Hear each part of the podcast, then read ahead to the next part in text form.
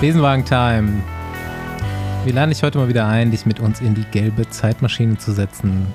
Ein Gast, auf den wir uns schon lange freuen, begibt sich mit uns auf die Reise durch seine Karriere und das, was daraus geworden ist.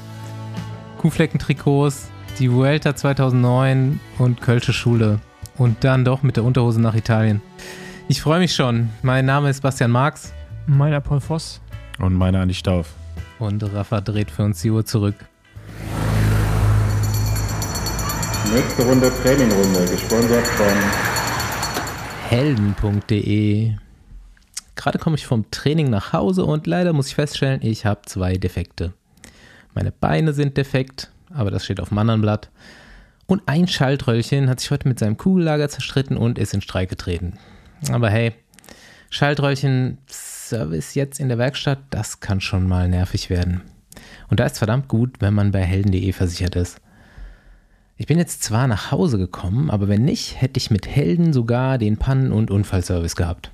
Und bei dem Laub, was gerade auf allen Radwegen liegt, ist das eine verdammt gute Sache. Es macht für Leute, die viel Rad fahren, weniges mehr Sinn als ein Fahrradvollkasko. Und die bietet Helden.de. Nicht nur Diebstahl, sondern umfassender Vollkaskoschutz, keine Selbstbeteiligung, jederzeit kündbar und weltweit, also Trainingslager kompatibel. Radsport jeder Art, also die Teilnahme an Wettkämpfen, ob Straße, Downhill oder BMX, ist für Hobby- oder Amateurathletinnen und Athleten automatisch mitversichert. Helden.de möchte mit vollumfassenden, fairen digitalen Produkten überzeugen. Leistet zum Beispiel eine andere Versicherung heute oder in Zukunft besser bei den gesetzlichen Haftungen, werden diese Leistungen von Helden übernommen. Überzeugt sind auch Wirtschaftswoche und Fokus. Die haben Helden ausgezeichnet, insbesondere fürs fairste Produktangebot, die Kommunikation mit den Kunden und den Service im Schadensfall. Und wie bekommst du jetzt die beste Fahrradversicherung am Markt? Auf helden.de slash bike. Und das geht A schnell, B mit uns sogar dauerhaft einen Monatsbeitrag günstiger. Der Code ist RADB1 und du zahlst nicht nur im ersten Jahr 11 statt 12 Monate, sondern dauerhaft.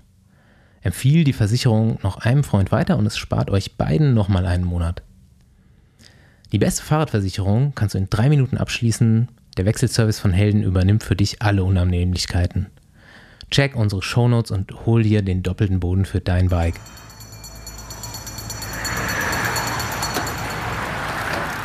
Ja, und bevor wir uns zum Dreh- und Angelpunkt dieses Podcasts begeben, der Vuelta 2009, habe ich mal wieder einen Social-Media-Tipp. Ich musste auf jeden Fall lachen. Ich habe das geschickt bekommen die Woche. Äh, vielleicht kennst einer von euch, ich glaube aber nicht. Meth Bikes Germany. Schon mal gehört? Doch, das, das habe ich zufällig gesehen ne, vor ein paar Tagen. Was? Es gibt, sogar noch, Germany. es gibt sogar noch Unteraccounts für einzelne Städte, so Hannover, Magdeburg. Was ist denn das? Also Paul, Du hast das du, bestimmt schon mal gesehen, Paul. Mehr Also kennst du- Mountainbike. du kennst doch so in der Stadt, du läufst so oder fährst so rum auf dem Rad, läufst rum und dann kommen dir so Leute entgegen auf so einem boah, so einem Baumarkt-Fully oder so einem Fatbike, Fat-E-Bike am besten, was irgendwie noch so komisch optisch getuned ist oder so. Oder es gibt doch auch so, so Bikes, die so seltsame Namen haben wie Sword Aggressor oder Techno-Bike oder so. Im Sommer dann auch mal gerne oberkörperfrei. Genau, oder irgendwie halt stark tätowiert und seltsam angezogene Jungs, so ja, auf jeden Fall. Das, das ist in Berlin ganz oft so, dann so mit Downhill-Helm in Berlin, weißt du, und dann so, also, ja, es geht weniger um Downhill-Helm als vielleicht sogar um, weiß ich nicht, so Fetischmaske oder sowas. ja. Ja, das auf Aber jeden auch geil, Fall. dass ich letzte Woche den Account auch zufällig entdeckt habe. Und mir doch schon so dachte, so, okay, was es nicht alles gibt. Ja, auf jeden Fall. Ähm, ja, also au- aus Köln kennt man es auf jeden Fall auch. Und dieser Account trägt so ein bisschen die Erfahrung der Leute zusammen. Das ist ganz nett anzuschauen. Guckt mal rein. Der kann auch noch ein paar Fast Follower immer hat so ein vertragen. Fahrrad auf jeden Fall auch so eine Bluetooth-Box mitlaufen. Ey, die, die, die, die letzte Story von heute, von vor acht Stunden, wo der Typ an, an der Ampel am Dancen ist mit so einer weirden Maske auf. Ey, es gibt auch Fahrräder einfach, ne? Was da schon so zusammengeschrabbelt wurde von der Bike-Industrie. Gerade so diese Billigteile, das ist der Hammer. Ey, aber jetzt, wo wir eh gerade schon drüber reden, was sind eigentlich, wozu sind Fatbikes da? Das verstehe ich nicht. Ich glaube, es für ist, Schnee ursprünglich, oder? es ist langsam. Ja, Es, es, es sieht einfach kompliziert, also sieht einfach auch nicht geil aus. Ich also verstehe wenn es du, nicht. wenn du ein Fatbike hast, für mich bist du entweder unter 17 oder irgendwas über 45 Über- Midlife Crisis. Das, ja, das, das passt, das passt ganz gut, ja. Also ich glaube auf jeden Fall, dass die dafür gemacht sind, dass du damit im Schnee fahren kannst, oder? Ja gut, Ja. aber wer fährt damit im Schnee? Von den Leuten, die Genau. sich ein Fatbike gekauft haben. Und wenn du damit im Schnee fahren willst, brauchst du auf Niemand. jeden Fall ein Fat E-Bike, weil sonst ist es ja viel zu schwierig. Seid ihr schon mal mit einem gefahren? Nee. Ich Kannst ich bin auf irgendeiner Messe mal eins gefahren. Es gibt ja auch Fatbikes, wo dann, wo beim Laufrad dann quasi der, der Schlauch so durch die Felgen noch so leicht durchguckt. Weißt du, also wo, wo, wo das mal so, so Löcher sind und die dann immer so, so rausgucken. Mhm. Oder, oder Ja, ob ja. das der Schlauch ist, keine Ahnung, was das ist, aber ja, es ist schon wilde Sachen. Ich glaube, über Wasser kann man damit auch fahren. Ne? Das wollte ich auch gerade sagen. So, kann, muss Ja. Ja, eigentlich, du, kann- du kannst mit alles machen, ja. Es gibt dann so, aber so Stützräder rechts und links, weißt du, dass du so Es gibt doch nicht genau- auf dem Wasser und dann kannst du damit über Wasser fahren. es gibt doch genau solche Tretboote, die so riesen Trikes sind einfach. Ja, genau. Mit so Für Plast- Angler auch eigentlich gut. kannst du mit deinem Fatbike auf den See fahren, kannst du so. Schön angeln. Alter, richtig geil. Ey, ich brauche noch Angelfreunde, Jungs. Äh, jetzt nochmal Podcast-Aufruf. Instagram-Aufruf hat nichts gebracht. Angelfreunde Düsseldorf. So, ich. nee, hör, ma- mach das nicht, Basti. Das ist nicht gut, solche Ich dachte, man Aufrufe geht hier. alleine angeln.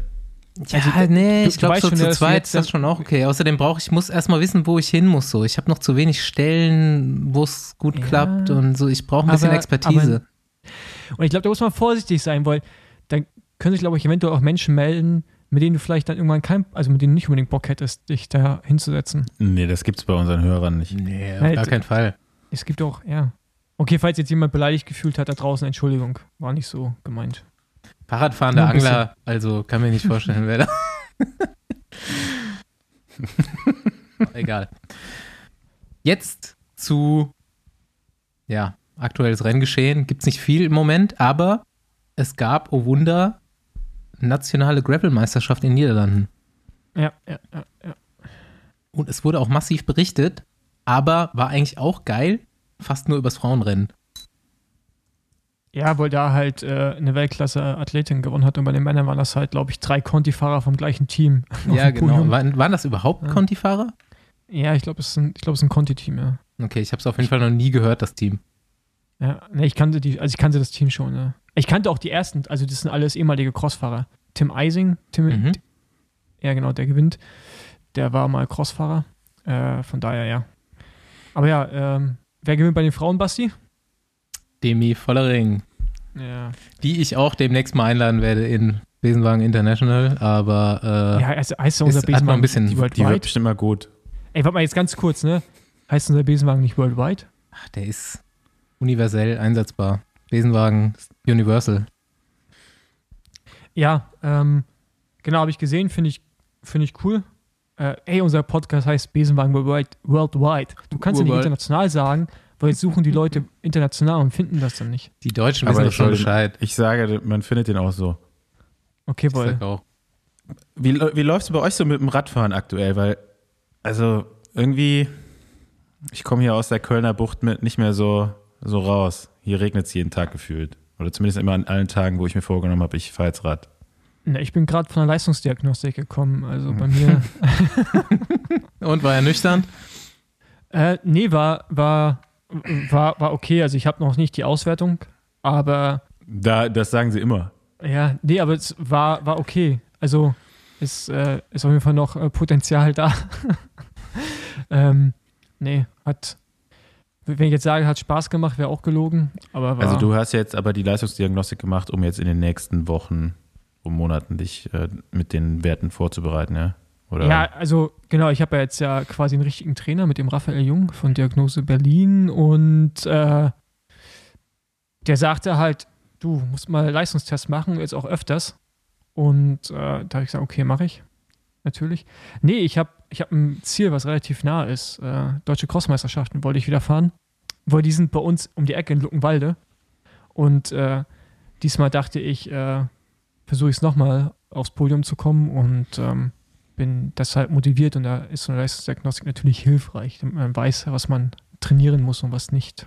Und also meinst du, das ist jetzt schwerer geworden als noch vor ein paar Jahren? Wann war das 2019? Ich Bist du würd sagen, mitgefahren? Also ich würde sagen, ist einfacher geworden, bei der Elite aufs Podium zu fahren. Wenn zum Echt? Beispiel, wenn, ja, ja, wenn Tom Lindner nicht fährt, würde ich sagen, ist es einfacher geworden.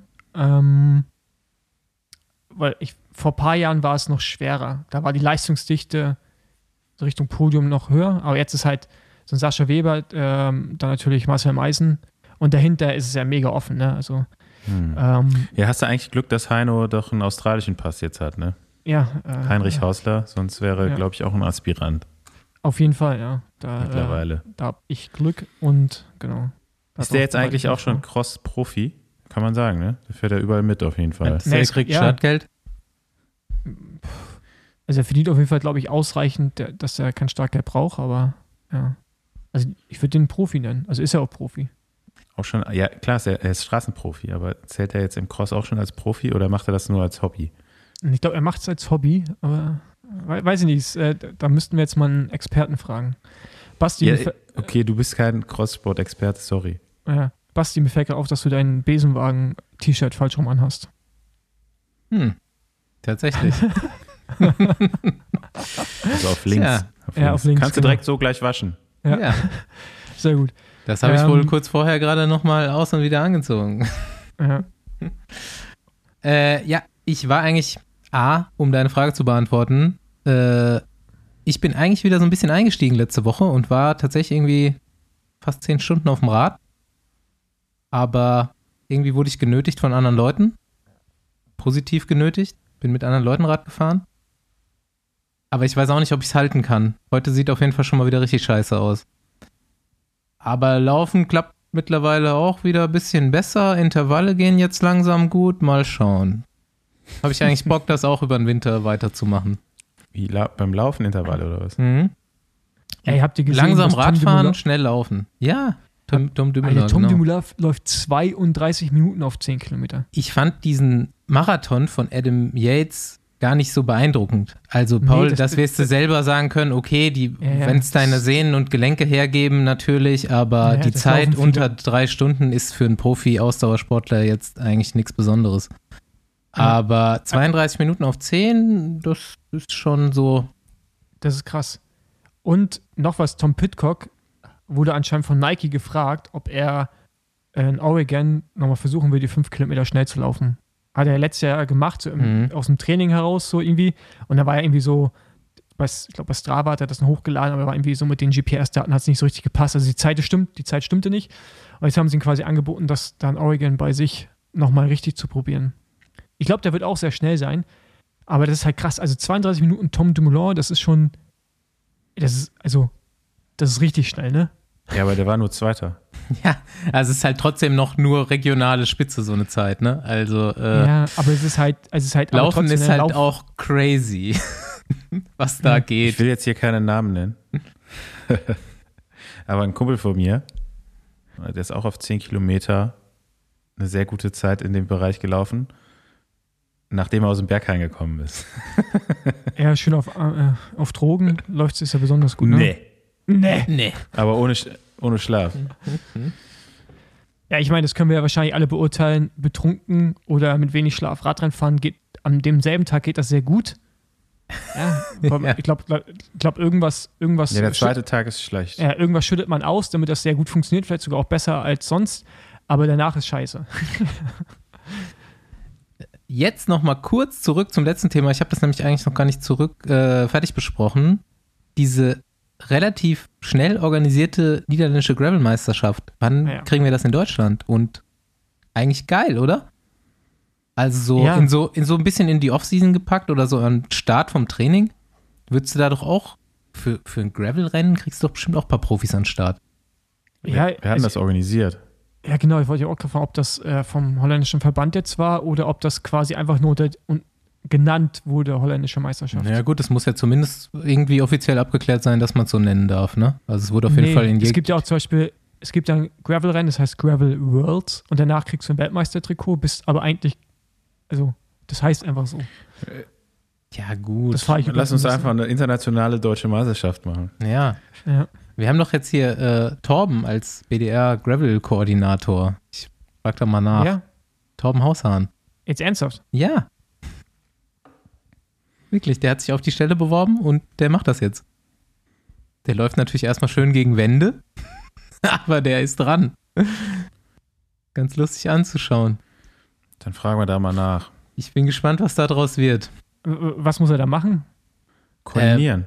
Fo- Folg ihm mal bitte. Weil der äh, bebildert seine Arbeit da ganz gut in seinen Instagram-Stories. Also der ist halt sehr für Equality und Inklusion und so weiter und sagt, Gravel Racing darf nicht zu sehr Racing werden und ähm, ist aber jetzt gerade damit beschäftigt, im Verband erstmal irgendwie Mittel freizuschaufeln und von diesem Ehrenamt wegzukommen und das, der, Ja, jetzt, aber- der hat die Wurzel jetzt erstmal angepackt, gerade um Ja, da also- irgendeine also- Veränderung zu bringen. Ist natürlich schwer, immer von Anfang an zu irgendwas irgendwie zu kritisieren, wenn man nicht so richtig weiß, was da passiert. Aber halt auch direkt zu sagen, dass es nicht zu racy sein sollte, weil dann, dann, dann cutst du schon wieder die eine Seite weg und, und lässt eigentlich nicht offen, wohin sich das entwickeln kann. Und das ist, glaube ich, auch nicht, nicht gut, weil man noch gar nicht weiß, wie sich der Sport entwickeln könnte. Also Paul, wenn du ein Rennen machst, fahre ich mit. Ja, ähm, dann, äh, Sollte aber auch nicht zu racy sein. Nee, Was ist also- das für ein Wort, ja, racy? wenn ich ein Rennen mache, gibt es ja gibt's eine Variante, die ist für dich und eine, die ist ein Rennen.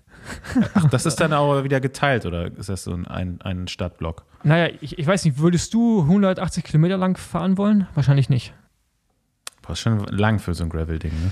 Richtig. Und deswegen sollte man, denke ich, auch mal nochmal eine kürzere Distanz haben, die dann für Menschen ist, die vielleicht auch Bock drauf haben, aber nicht ganz so lange Rad fahren wollen. Er kommt auf die Strecke drauf an, Ja, es, ehrlich gesagt. Wenn die Ja. schön ist. ja gut. Dann. Aber es gibt ein Zeitlimit, Andi, ne? Also muss ich auch bei allem beim Schnitzel essen dann in der Pause. Hm. Kein Problem. So, letzter Punkt auf meiner Liste habe ich eigentlich nur für einen Witz drin. Ich, hätt, ich, hätt, ich würde hier nochmal so einen Au- Aufruf machen im Besenwagen jetzt. Mach. Nächste Woche ist ja Black Friday. Nee, ist diese Woche? Nächste Woche? Moment. Nächste Woche ist Black Friday, oder? Ich kenne mich damit nicht mehr aus. Könnt ihr mir sagen, wann Black Friday ist? Nö. Hm, Genau, am 26.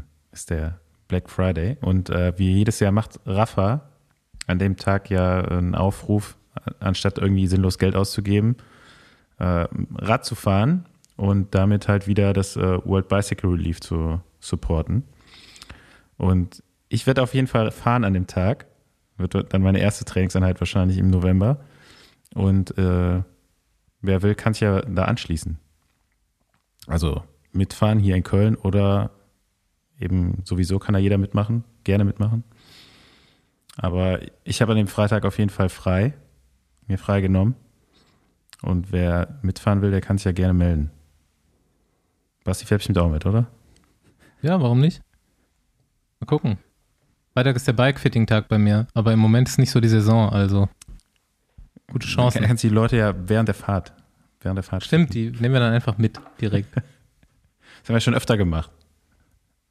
Äh, weil wir gerade bei Gravel waren, ich wollte nochmal Werbung reinschieben hier für, einen, für ein cooles Fotobuch von dem Fotograf äh, Nils Lenger, Lengner, ähm, der über die Orbit 360 Serie, das ist so, so ein paar Gravel-Strecken in Deutschland verteilt, der hat er quasi abfotografiert und in einem Buch äh, ja, zusammengefasst. Und das ja, könnt ihr, glaube ich, mittlerweile sogar schon äh, euch bestellen, äh, wenn nicht vorbestellen. Und zwar auf äh, orbit360.cc. Da würdet ihr dann äh, auch den Link zu dem Buch finden. Genau. Ich glaube schon, dass sich das ein paar Leute holen. Ich weiß nämlich, dass das auch ganz schön viele Leute gefahren sind. Ja, ist so ein Coffee, Coffee Table Ding. Ich habe ja kein Coffee Table, deswegen bringt das bei mir nichts. Aber ähm, Das auf gar keinen sie- Fall sie- woanders hinstellen. ja, Also, sie- wenn ihr keinen habt und wollt das Buch, dann guckt euch schon mal nach dem Coffee Table auch um. Ja. Nee, sieht auf jeden Fall äh, schön aus. Ich habe ihn auch schon äh, mitgehabt bei Events, wo er mich äh, fotografiert hat. Von daher, guter Mann. Jo, also jetzt mein letzter Punkt hier. Giro-Präsentation war gewesen. Und zum Giro kommen wir nächstes Jahr noch ganz ausführlich. Einziger Punkt, warum ich das jetzt eigentlich sage, ist, im Zuge dessen wurde nochmal dieser Streik thematisiert, der da letztes Jahr abgelaufen ist. Und, ähm, oder vorletztes Jahr? Wann war das? Vorletztes Jahr schon, ne? Man kommt durcheinander bei diesen Corona-Giros. Ja, ich glaube, das war der im Oktober, November stattfindet, Giro Oktober. Ne? Genau, das erste Jahr her, aber es ist eigentlich schon zwei Giros her.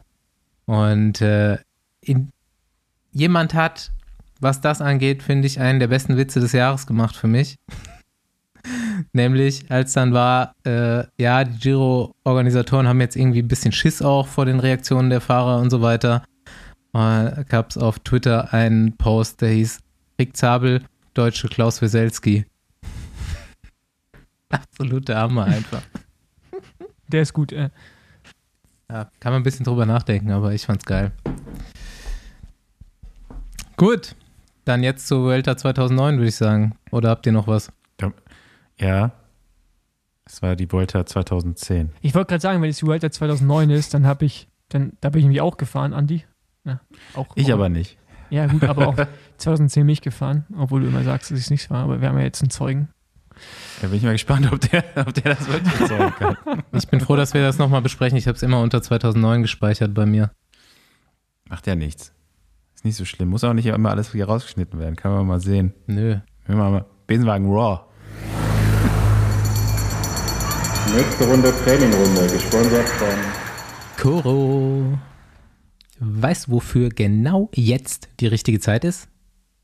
A to the D to the Ventskalender. Oder Weihnachtskalender, wie unser Rostocker Freund es nennt.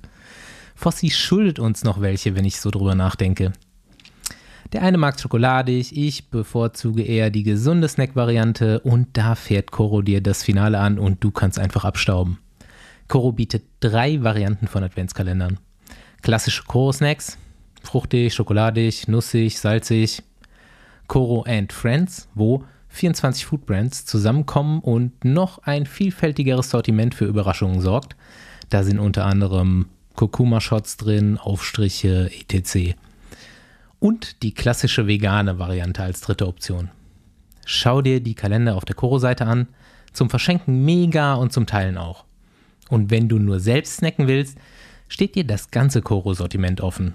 Wenn du auf korodrogerie.de gehst, findest du die Kategorien Nüsse, Trockenfrüchte, Superfoods, Supplements, Snacks, Frühstück und Getränke. Früchte in getrocknet oder gefriergetrocknet. Bei zweiterem bleiben fast 100% der Nährstoffe erhalten. Wirf dir also die volle Fruchtpower ins Müsli. Es gibt Riegel, Flapjacks und Proteinsnacks. Coro Drogerie ist ein Online-Portal für haltbare Lebensmittel und reduziert so Lieferwege. Durch die großen Verpackungen wird Müll eingespart und die Preise werden fair für Verbraucher und Produzent. Jedes Produkt ist komplett transparent, was Herkunft und Preiszusammensetzung angeht. Wenn du Unverträglichkeiten hast, kannst du die Produkte danach filtern. Mit dem Code Besenwagen bekommst du ab jetzt 5% auf alle Produkte bei Coro Drogerie. corodrogerie.de Snack ab.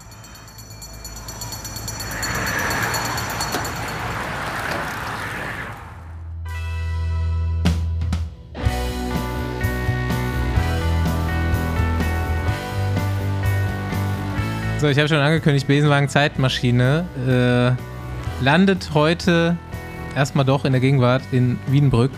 Und äh, wir besuchen aber irgendwie jemanden, den wir alle kennen.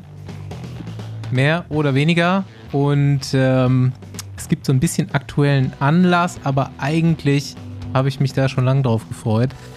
Wir begrüßen Dominik Röhls. Hi. Servus, schönen guten Tag. Grüß dich. Ich denke, wir fangen gleich mal äh, chronologisch damit an, mit wer dich von wo kennt und wie am längsten. Ich gebe mal einen Mini-Abriss. Dominik äh, ko kommt auch aus Köln, oder? Jawohl, Ja. das ist korrekt. Das ist korrekt. Sitzt uns hier auch mit äh, Kölner Trikot rund um Köln entgegen auf Zoom und äh, Andi und Das ist vom du, ihr, VCS Köln, das Vereinstrikot. Andi Das- und du, ihr kennt euch schon ziemlich lange. Äh, ich dich eigentlich nur flüchtig. Und Paul und du, ihr wart mal Kollegen bei Milram. Also da ist auch eine relativ äh, vielversprechende, intensive Profikarriere mit drei Jahren World Tour bei Milram, äh, die du dann aber beendet bzw. abgebrochen hast. Und äh, jetzt so der Anlass, dich heute mit reinzunehmen in Besenwagen, ist, dass ein Filmchen von dir veröffentlicht wurde. Klingt jetzt ein bisschen verfänglich, ist es auch. Du bist auf jeden Fall nackt in diesem Film und äh, jeder kann. Kuschelst mit deiner Schwester. Jeder sollte sich das mal reinziehen. Äh, die Message ist allerdings ein bisschen deeper als das, was man sich jetzt vorstellt. Wir kommen darauf. Ja, wer Gerne. kennt ihn am längsten? ne, Andi, würde ich sagen. Ja, würde ich sagen. Ne? Also, äh, Dominik, wir, wir sind bis auf einen Tag gleich alt, ne? Genau. Schätze schon. Damit fängt ein- schon mal an. Wir hätten, vielleicht haben wir uns schon im, im Krankenhaus, äh, sind wir schon vertauscht worden oder so. Welche, weißt du, wo du geboren bist, Andi? Äh, tatsächlich außerhalb der Stadtgrenze. Ey, du bist gar kein Kölner. gar oh Gott. Andi, du bist kein Kölner. Das, das ist genauso schockierend, wie zu erfahren, dass Basti eigentlich Bayer ist. Das, ich würde Ich das nach wie vor zu Köln zählen. Es geht darum, wo man gezeugt eine ist. eigenständige Stadt. Genau. Die Kölner sind da nicht so eng. gezeugt ist. Das kann, keine Ahnung. muss ich mal, nach, muss ich mal Da bist du nachfragen. Belgier.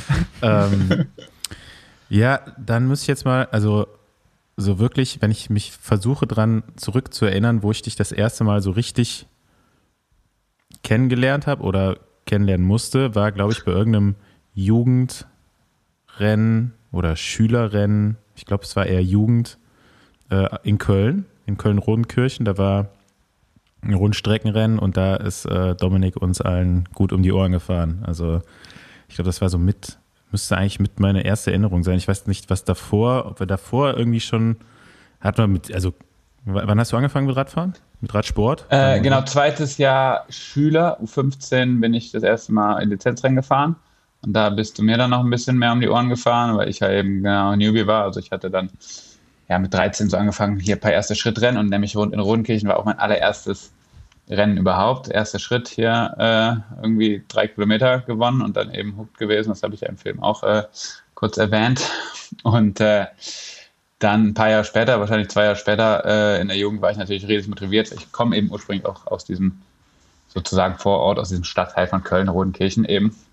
Und dann äh, ist man natürlich doppelt motiviert, genauso wie du sicher in äh, Longerich und der Gegend nochmal mehr motiviert warst in deiner, in deiner Hut. Aber genau, da bin ich da mit 14, 15 die Rennen gefahren und genau der warst du ja auch immer vorne mit dabei. Und in der Jugend, genau, habe ich da langsam auch ganz gut Fuß gefasst. Und da sind wir sicherlich öfter mal. Äh, Also so um den Dreh müsste das dann gewesen sein. Schüler, Jugendklasse wahrscheinlich. Seit der genau, Jugendklasse. mit 15 plus minus. Ja. Und da, da fing das dann an, auch schon mal so gemeinsame Lehrgänge, Landesverband, äh, gemeinsame Radrennen. Und dann, äh, ja, in der U23-Klasse sind wir dann letztendlich auch zusammen in einer Mannschaft gefahren, zwei Jahre. Genau. Und Mit dem, äh, seinem guten alten Jochen Hahn. Er hat genau, uns NRWler ja immer schön nach Berlin in den Verein gelockt. genau, da warst du auch im Verein, ne? Logisch. Das war Was Wiesenhof, ist das? oder? RV Berlin, ne? Nee, RV. nee, wir waren, da, wir waren ja da Amateure. Also wir hatten ja eine Renngemeinschaft quasi mit Okay. dem äh, Wiesenhoch-Nachwuchsteam und äh, Vereinsmitglieder waren wir dann aber in Berlin. Genau, um die Fördergelder vom Berliner Landsenat irgendwie noch einzubuchten, äh, weil NRW hat da nicht so viel locker gemacht und die Berliner, die haben uns dann noch ein bisschen mehr gefördert. Das, das war ein geiles Trikot, so Neonfarben, ne? Neongelb, Ja, Neongrün. Brutzler halt, ne? Wir waren die Brutzler. Ja, das Vereinstrikot von Berlin, hast du das nicht gehabt? Boah, ne, das Vereinstrikot weiß ich nicht. Habe ich das mal gehabt? Ey, du, hast vor, du hast vorhin ja schon, du hast ja vorhin im Vorgespräch schon erwähnt, dass du so manche Momente der Vergangenheit, die nicht so schön waren, verdrängt hast. Anscheinend. Gott, Möglicherweise auch das dazu. Trikot von RV Berlin 1888. Tut Ich habe tatsächlich Andi. mein erstes Rennen in der Männerklasse in diesem Trikot gewonnen. Schön, ja. Ich, äh, genau, hab's verdrängt. Ja, ist schon ein paar Jährchen her auf jeden Fall. Durchaus. Genau, so, soll, soll ich erzählen jetzt, woher wir uns kennen, oder? Erzähl, erzähl. Wann du hast du Lust mich das hast. erste Mal gesehen? Ja, der Karl, auch ne, so Nachwuchsklassen, so wie Andi. Ihr wart ja damals schon alle irgendwie fünf Köpfe größer als ich und 20 Kilo schwerer. Ja, du ja nicht ganz 20 Kilo, aber ähm, Andi schon. Und äh, nee, und dann waren wir ja zusammen Profis für zwei Jahre. Du warst drei Jahre bei Milram, ne? Bist ein Jahr vor Ja. mir Profi geworden. Ja. Ich glaube, du warst dann auch nur drei Jahre in der U3, nee, zwei Jahre in der U23, Ich ne? war nur zwei Jahre in der 23 bei Jochen und dann, genau, äh, Genau. hatte eigentlich Jochen mit mir groß, oder wir hatten vor, eben das äh, Team Akut da noch irgendwie größer zu machen. Aber dann kam der Anruf von Van Gerven und äh, dann habe ich halt Jochen direkt mit zu Milram einfach genommen. Ja. und äh, dann Genau, du genau, warst bin dann- ich schon Ja. mit 21 Jahren schon Profi geworden, genau. Genau, du warst dann schon ein Jahr bei Milram, dann bin ich hinzugekommen und dann hatten wir zwei Jahre als Teamkollegen bei Milram. Und äh, aus der Zeit sind auf jeden Fall auch einige spektakuläre Stories äh, noch bei mir hängen geblieben, wovon wir jetzt nicht alle teilen werden. Eine hatte ich gerade schon dir erzählt, an die du dich nicht mehr erinnern möchtest oder kannst. Aber, äh, aber auch so war es auf jeden Fall eine, eine sehr interessante Zeit und äh, ja, keine Ahnung, ich glaube, wenn man jetzt so diesen Film sieht und so Sachen über dich hört, dann spiegelt das schon so ein bisschen dich auch wieder, wie du auch in der Zeit, in der Zeit warst. Aber vielleicht kommen wir gleich noch zu Anekdoten und Geschichten. Dominik, was fällt, fällt dir zu den beiden ein? Wo, woran musst du denken, wenn du. an welche Situation musst du denken, wenn du an einen von den beiden denkst? Ja gut, also eben äh, bei Andy fällt mir schon so ein, dass er ja auf jeden Fall der äh, so ein bisschen der äh, Rundstrecken-Babbo war und natürlich dann auch klar, dass Marcel Wüst Team äh, gefühlt äh, für ihn und um ihn herum st äh, strukturiert wurde und dann plötzlich überall nur noch so blaue Männchen waren, so ein bisschen äh, ist das nachher in NRW in der Rundstrecke mit so äh, ursprünglich äh, gelb-blauen Leuten gewesen. Da kannst du dir das vielleicht vorstellen, wie das dann teilweise für uns Vereinsfahrer, die dann mit zwei, drei Leuten äh, irgendwie am Start standen. Und dann nachher haben wir uns natürlich äh, versucht, da irgendwie gegen aufzulehnen. Äh, aber das war natürlich nicht so einfach, wenn man dann irgendwie gefühlt äh, die äh, stärksten Fahrer sich um Andreas äh, äh, in seinem Team ähm, geschart haben. Aber trotzdem ähm, eben war es natürlich auch irgendwie äh, spannend und äh, immer äh, schön, wenn man das dann geschafft hat, äh, gegen das Marcel Wüst Junior Team und Andreas Stauf mal zu gewinnen oder sich da, dagegen, dagegen zu behaupten. Und ähm, nee, Fossi, genau, das war für mich ja auch immer so ein bisschen im Kopf, eben äh, Paul Voss, Dominik Klemme, irgendwie Kombi bei La Monta, da habe ich, glaube ich, das erste Mal so gemerkt, das war auf jeden Fall immer äh, krass, wenn die beiden am Start waren, da war irgendwie immer einer mit vorne dabei. Und äh, da war dann eigentlich schon eben recht, äh, war mir fast klar, dass die auch nachher äh, Richtung, Richtung Profi auf jeden Fall unterwegs sind. Und äh, eben fand das äh, dann auch spannend, zum Beispiel, als ich jetzt beim Podcast da mit Dominik gehört habe, dass das bei euch ja, weil, dass ihr beide da irgendwie bei Van Gerven oder dass es so zwischen euch beiden entschieden wurde. Und dann äh, eben irgendwie so ein bisschen wegen der Cross-Geschichte, dass du dann da zu uns gekommen bist und Domi ja, zum Glück noch oder coolerweise dann zu Bjane, äh, zu CSC gekommen ist. Aber genau so habe ich dann eben Frossi auch erst so Richtung Profi-Karriere dann kennengelernt. Ich hatte gehofft, jetzt kommen noch so ein paar schrottige Geschichten direkt, aber vielleicht kommen die später noch. Nee, ich, ich will Dominik, noch- ich, ich will Dominik Jeder noch gar hält nicht so sich noch zurück. Ja, aber ich, also ich glaube, Dominik ist auch nicht so der Typ, der schrottige Geschichten erzählt. Ne? Also ich, ich weiß, also, will so, Hätte er jetzt machen können. ja, oder zumindest, also, äh, ich meine, also ein, eine Sache müssen wir eigentlich direkt mal hier aufklären. Ne? Vuelta 2010. Dominik, Ja. da, sind wir, da sind wir doch beide zusammengefahren, oder? Da bin ich auf jeden Fall auch gefahren, ja. Ja, aber, aber mit mir. Ja. Ja. Also du bist, wir sind auf jeden Fall schon Giro gefahren, da bin ich leider irgendwann krank geworden und äh, da bist du auf jeden Fall auch richtig äh, stark im Bergtrikot losgefahren. Und dann Vuelta, ja, du bist auch, wie ich, fast immer alles gefahren. Ja. Das war jetzt natürlich nicht so überzeugend, dass es Andi überzeugt, Ja. dass ich da wirklich, weil Andi, weil Andi sagt die ganze Zeit, ich war nicht am Start. Und Das ist halt, Ich kann mich wirklich überhaupt nicht, also Dominik Klemm und ich, wir können uns überhaupt nicht daran erinnern, dass Fossi bei dieser Vuelta auch mitgefahren ist. ja. ja, es kann daran liegen, dass wir unterschiedliche Radrennen gefahren sind. Also ich eher weiter vorne, wenn es schwerer war und dann weiter hinten, wenn es einfacher war und äh, ihr halt Ja. genau andersrum. so, kann, kann bei der Welt auch daran gelegen haben, dass wir uns deswegen relativ wenig gesehen haben. Aber witzig, dass äh, Dominik jetzt direkt so die, die Jugendzeit oder die, die Radsportzeit so genannt hat, wo, was er von uns in Erinnerung, also, also was ihm direkt in Erinnerung kommt. Ich weiß ja gar nicht Ja. aus dem Nachwuchs mehr, ne? So richtig. Also wenn ich jetzt, also wenn ich jetzt wirklich so drüber nachdenke, ich weiß, ich weiß genau ein Radrennen, wo ich mich an Andi erinnere, da war Andi aber noch Jugendfahrer mit, mit den ganzen, äh, in welchem Verein warst du da in der Jugend? Köln-Longerich, ne? War das, oder? Hm. Genau, mit, mit den ganzen, äh, Kamen, wie die alle hießen. beim Bundesliga-Rennen irgendwo relativ flach. Ich weiß gar nicht mehr wo. Es war für uns Bundesliga-Rennen, für euch Sichtung. Und da war ich erst in Union. Und deine Schwester war halt mit dabei. Das, dann, daran kann ich mich auch erinnern, dass sie so oft mit dabei war.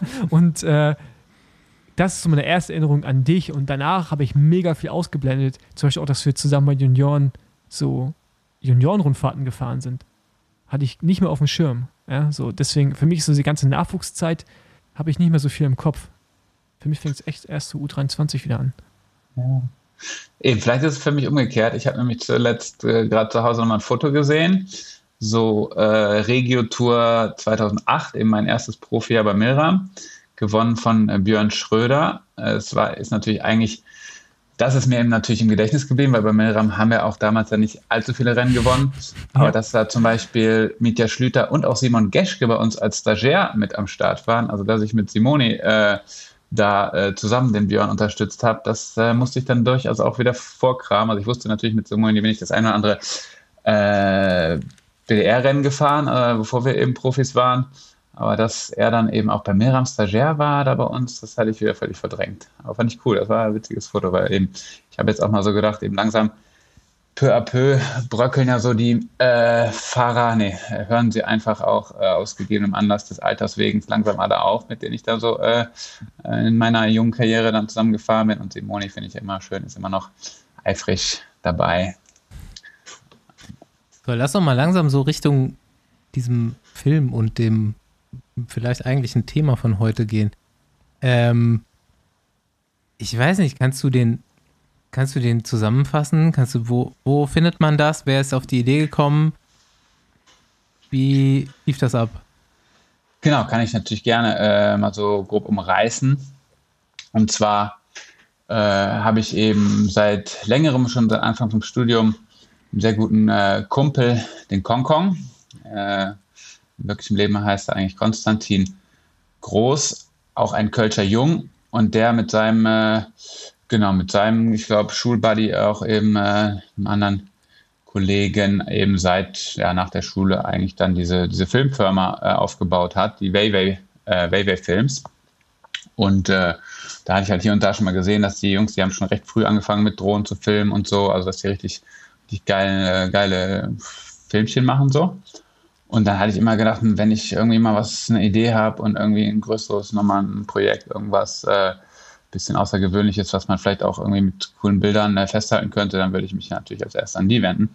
Und dann hatte ich ja eigentlich ursprünglich da, mittlerweile ist das ja dann, ähm, ja, genau, vorletztes Jahr das äh, so im Kopf dann für das letzte Jahr, also für zwar äh, für 2020 da bei Trondheim Oslo in Norwegen mitzufahren und da mit diesem verrückten Kölner Axel Fehler, der da irgendwie dieses Team ein aufbauen wollte, um da irgendeinen Rekord zu knacken, die 540 Kilometer in irgendwie 13 Stunden äh, mit 48er Schnitt zu fahren und nach 10 Minuten Pause oder so. Da hast du mich auch gefragt, ob ich da mitfahren will. Ich weiß es auch noch. Ich, ich will auch immer noch am liebsten mit allen von euch dreien und mit irgendwie allen, die Bock haben, ganz in Ruhe mitfahren, vielleicht ohne Axel, weil der will halt nur drei Minuten anhalten und das ist, glaube ich, irgendwie eigentlich nicht so chillig.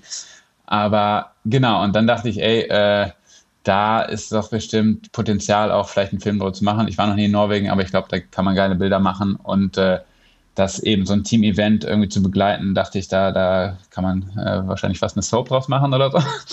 Nein, aber ähm, und dann hatte ich die eben gefragt und dann ging das so ein bisschen los. Das hat ein paar Shoots äh, aus dem Video sind sogar von einer unserer Trainingsfahrten, die wir da an der Mosel irgendwie 300 Kilometer hoch und runter gefetzt sind.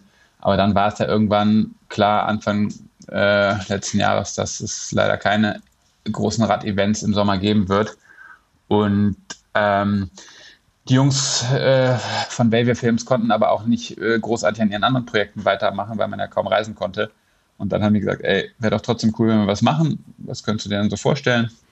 Und äh, eben da ich ja wirklich irgendwie mehr oder weniger regelmäßig da mit meiner Sister mal so Bikepacking-Touren mache, haben die doch gesagt, ey, ne, mit zwei Leuten, die eh quasi ein Haushalt sind, kann man doch auf jeden Fall, selbst wenn wir hier irgendwie ein paar Restriktionen haben, äh, da was dafür Beine stellen. Und dann, äh, genau, haben wir relativ spontan umgeswitcht und eben keine Trondheim-Norwegen-Geschichte äh, mehr gemacht, wo es auch eben, da hätten wir natürlich ein paar mehr größere irgendwie Sponsoren gebraucht, wenn man da auch hätte hinreisen müssen und so. Vor allem eben die Jungs und so, konnten wir das ja relativ äh, mit kleinem Budget dann hier in der Eifel, Ahrtal äh, Gegend eben abfilmen und dann nachher haben wir uns ein paar Mal in Köln getroffen, um da eben noch so ein paar andere witzige Shoots in der Stadt zu machen. Und so ist äh, eben dieser recht äh, kurze, aber ich denke doch sehr, sehr schöne Film entstanden. Habt ihr ihn beide geguckt? Andi, Paul? Ich habe ihn schon gesehen, ja. Nee, noch nicht ganz. Ich habe ihn auch schon nur so gesehen. durchgeseppt. Für mich, für mich war er ein bisschen zu kurz tatsächlich. Ich dachte auch, dass er länger ist, Also so, hätte, während, hätte ein er bisschen länger sein dürfen. Genau, wir haben natürlich, ich habe, ich glaube, Andi auch geschrieben, wir haben wahrscheinlich gefühlt äh, sieben Stunden Material dann geschossen oder so. Aber eben, äh, die Jungs wollen das natürlich irgendwie kurzweilig halten und äh, ich habe natürlich da auch nicht viel Mitspracherecht, ob da jetzt ein äh, Spielfilmlänge draus wird oder nicht. Aber was äh, genau, was Kong dann so meinte, dass die halt auch aus den Gesprächen, die sie mit mir und meiner Schwester eben durchaus ja, äh, ganz schön lang aufgezeichnet haben, dass äh, die dann eben sich so auf eine Message oder auf einen, einen Gesprächsstrang so konzentrieren wollten und jetzt nicht noch irgendwie drei bis sieben äh, Side Stories da irgendwie aufmachen wollten, weil das dann irgendwie auch äh, genau schwierig ist, so, so gut äh, rund, sagen wir mal, zu machen. Und so ist es eben in den zehn Minuten gut, die die da gemacht haben, eigentlich ziemlich, ziemlich rund und ziemlich, ziemlich perfekt geworden, denke ich. Und eben, vielleicht, wenn man nochmal irgendeinen Film macht, könnte da noch äh, eine andere Message wieder aufgreifen und aus, ihren, äh, aus ihrem Mhm. Archiv rauskramen oder so. Aber genau, also da ist noch einiges äh, im Archiv jetzt äh, gespeichert. Ja, jetzt lass mal über die Message reden. Das ist nämlich eigentlich, das ist halt da schon ein bisschen deep. Also es geht irgendwie darum, für mich jetzt nach dem Gucken mh, um jemanden, der halt stark ist und Spaß hat am Radfahren und dann aber von dem Beruf irgendwie sich zu sehr unter Druck gesetzt fühlt auf irgendeine Weise, mit der er in dem damaligen Alter vielleicht nicht umgehen kann. Und dann nach Abbruch oder Ende der Karriere wieder zurückfindet zum Spaß am Radfahren.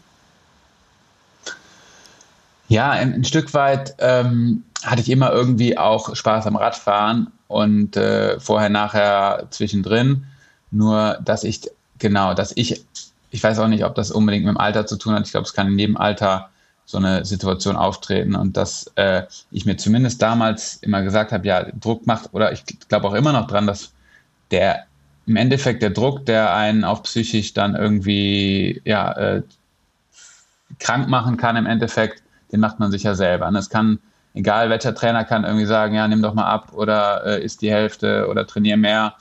Äh, und du kannst sagen, ja, äh, fick dich, ich mach so, wie ich irgendwie äh, das für richtig halte. Und wenn ich jetzt mal sieben Kilo schwerer bin, ja, ich werde schon irgendwie in, in die Form kommen. Und äh, aber natürlich ist es in so, einem, in so einer Situation, wo du bezahlt wirst von, äh, äh, von einem Arbeitgeber, der eigentlich eine Leistung erwartet, und dann hast du natürlich einen Druck von außen und machst den dir dadurch natürlich selber mehr, als wenn du jetzt ein Hobbyfahrer bist und sagst, ey, ich will irgendwie für äh, einen Ötztaler in Form kommen und äh, bin jetzt nicht der Johnny, der den unbedingt gewinnen will, sondern bin einer, der will irgendwie unter zehn Stunden bleiben und äh, dann, äh, wenn man es nicht schafft, ist, ist okay.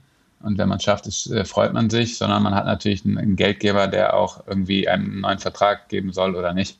Für mich war es halt so, also ich habe so im Nachhinein, ich habe auch schon ähm, schon bevor ich Profi geworden bin, schon auch äh, so ein bisschen dieses Gewicht-Ess-Symptomatik, also durchaus, ich, ich würde das schon auch eine leichte Essstörung nennen. Also bei mir war es am ehesten so eine, auch was ich glaube, viele Radsportler schon mal durchgemacht haben, also so Binge-Eating, also ne, Fressattacken, danach irgendwie versuchen, vielleicht sogar versuchen zu kotzen. Das habe ich halt nie irgendwie gekonnt, weil das irgendwie meine Anatur, ne? also ist halt Finger in den Hals hat halt nicht viel gebracht bei mir und dann habe ich es auch irgendwann sein gelassen und habe dann vielleicht versucht, auch mit viel Training und mal, mal wieder nichts zu essen, irgendwie wieder, äh, wieder die irgendwie 7000 Kalorien, die man sich dann an irgendwie einen Tag reingefahren hat, dann wieder weg zu äh, trainieren. Und äh, genau das halt damit klarzukommen und dann aber äh, genau zu merken, irgendwie, ne, man ist super stark, aber man fällt immer wieder zurück, weil irgendwo, äh, irgendwo dieser, dieser Druck, der eben von außen und von innen kommt, einfach äh, so hoch war, dass es, dass es halt einfach am Ende eben dann auch so Selbstzweifel gegeben hat, die mit Sicherheit dann nicht jeder kriegt. Also ich glaube, dieses eben diese Essattacken hat, haben vielleicht viele schon mal äh, erlebt, aber dass daraus dann folgt auch so eine depressive äh, Episode, dass man dann halt wirklich Tage oder äh, weise denkt, er irgendwie hat das ganze Leben keinen Sinn mehr, weil ich jetzt irgendwie nicht schaffe, irgendwie fünf Kilo abzunehmen, ist natürlich glücklicherweise bei nicht so vielen der Fall. Und das war dann zeitweise bei mir der Fall, dass ich halt wirklich äh, eben so, so ganz heftige Selbstzweifel hatte, die eben auch äh, eben das nicht nur diesen Sport, sondern eben auch meine, mein ganzes Leben betrafen. Und dass ich da rückblickend halt dann durchaus froh bin, dass dann irgendwie nach drei Jahren, das war ja auch eben Milram war als Sponsor raus und deshalb war kein Profivertrag mehr da. Und ähm, fast froh, dass ich dann vielleicht auch keinen weiteren Vertrag mehr angeboten bekommen habe, weil dann eben im Studium und äh, dann im, erstmal im weiteren Verlauf waren halt eben diese Essprobleme erstmal komplett weg.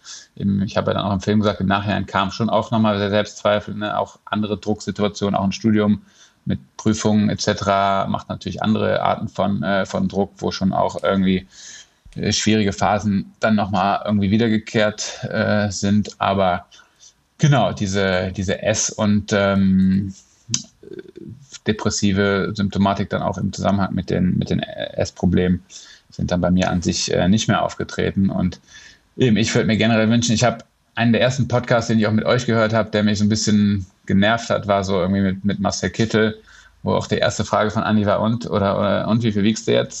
so nach dem Motto, ist ja immer bei uns Radsportlern, ist halt immer dieses Gewicht natürlich irgendwie ein zentrales Thema, weil hier Power to Weight Ratio einfach eins der wichtigsten Dinge ist, die dich irgendwie zum erfolgreichen Rennfahrer machen, weil man eben diese, diese Berge halt äh, hochdrücken muss und wenn man zu schwer für seine Watts ist, äh, äh, dann kommt man halt nicht mit den äh, Besten oben rüber.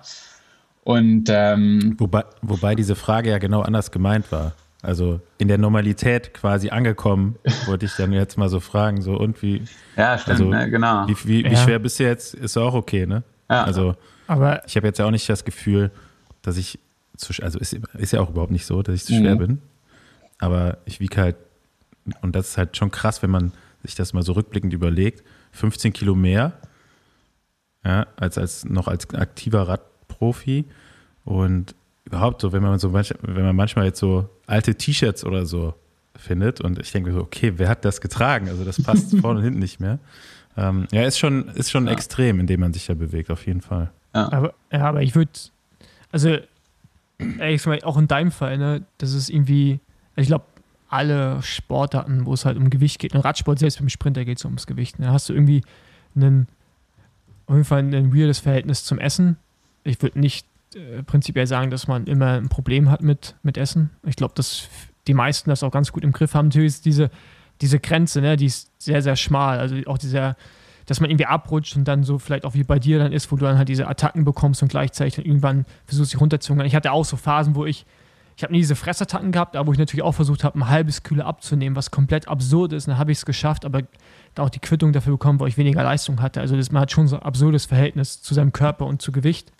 Ähm, aber was ich bei dir halt auch immer interessant fand, jetzt auch im Nachhinein, ne, ist halt, dass du einfach ein Riesentalent bist, ja auch immer noch, ne? Also Mhm. rein, rein, rein von der Genetik, aber du gar nicht, du bist halt nicht gemacht für den Sport. Ne? Also du bist, also du passt halt in dieses System Radsport, so, so wie es halt ist, auch gesellschaftlich passt du halt nicht rein, so wie es gelebt wird. Und ich finde Profi-Radsport meinst du jetzt vor allem.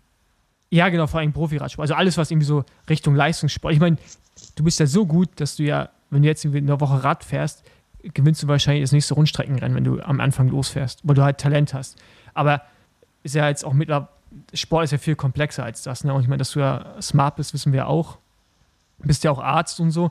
Aber das ist halt so, in dieses, in dieses Korsett Radsport passt halt auch nicht jeder. Ne? Und ich, äh, deshalb habe ich halt auch da jetzt im Nachhinein auf jeden Fall auch mega Respekt, dass du dann sagst, hey gut, ich gehe raus und sage, ja hier, äh, ich gehe ins normale Leben rein, weil nicht jeder oder, jede ist dafür gemacht, da zu funktionieren und es ist auch völlig in Ordnung, dass das so ist. Und manchmal ist Talent halt auch nicht, oder ist, oftmals ist Talent halt nicht alles und man muss es halt nur erkennen. Ich finde da, dazu nur ganz kurz, ich finde es voll gut, dass du es Ja. sagst.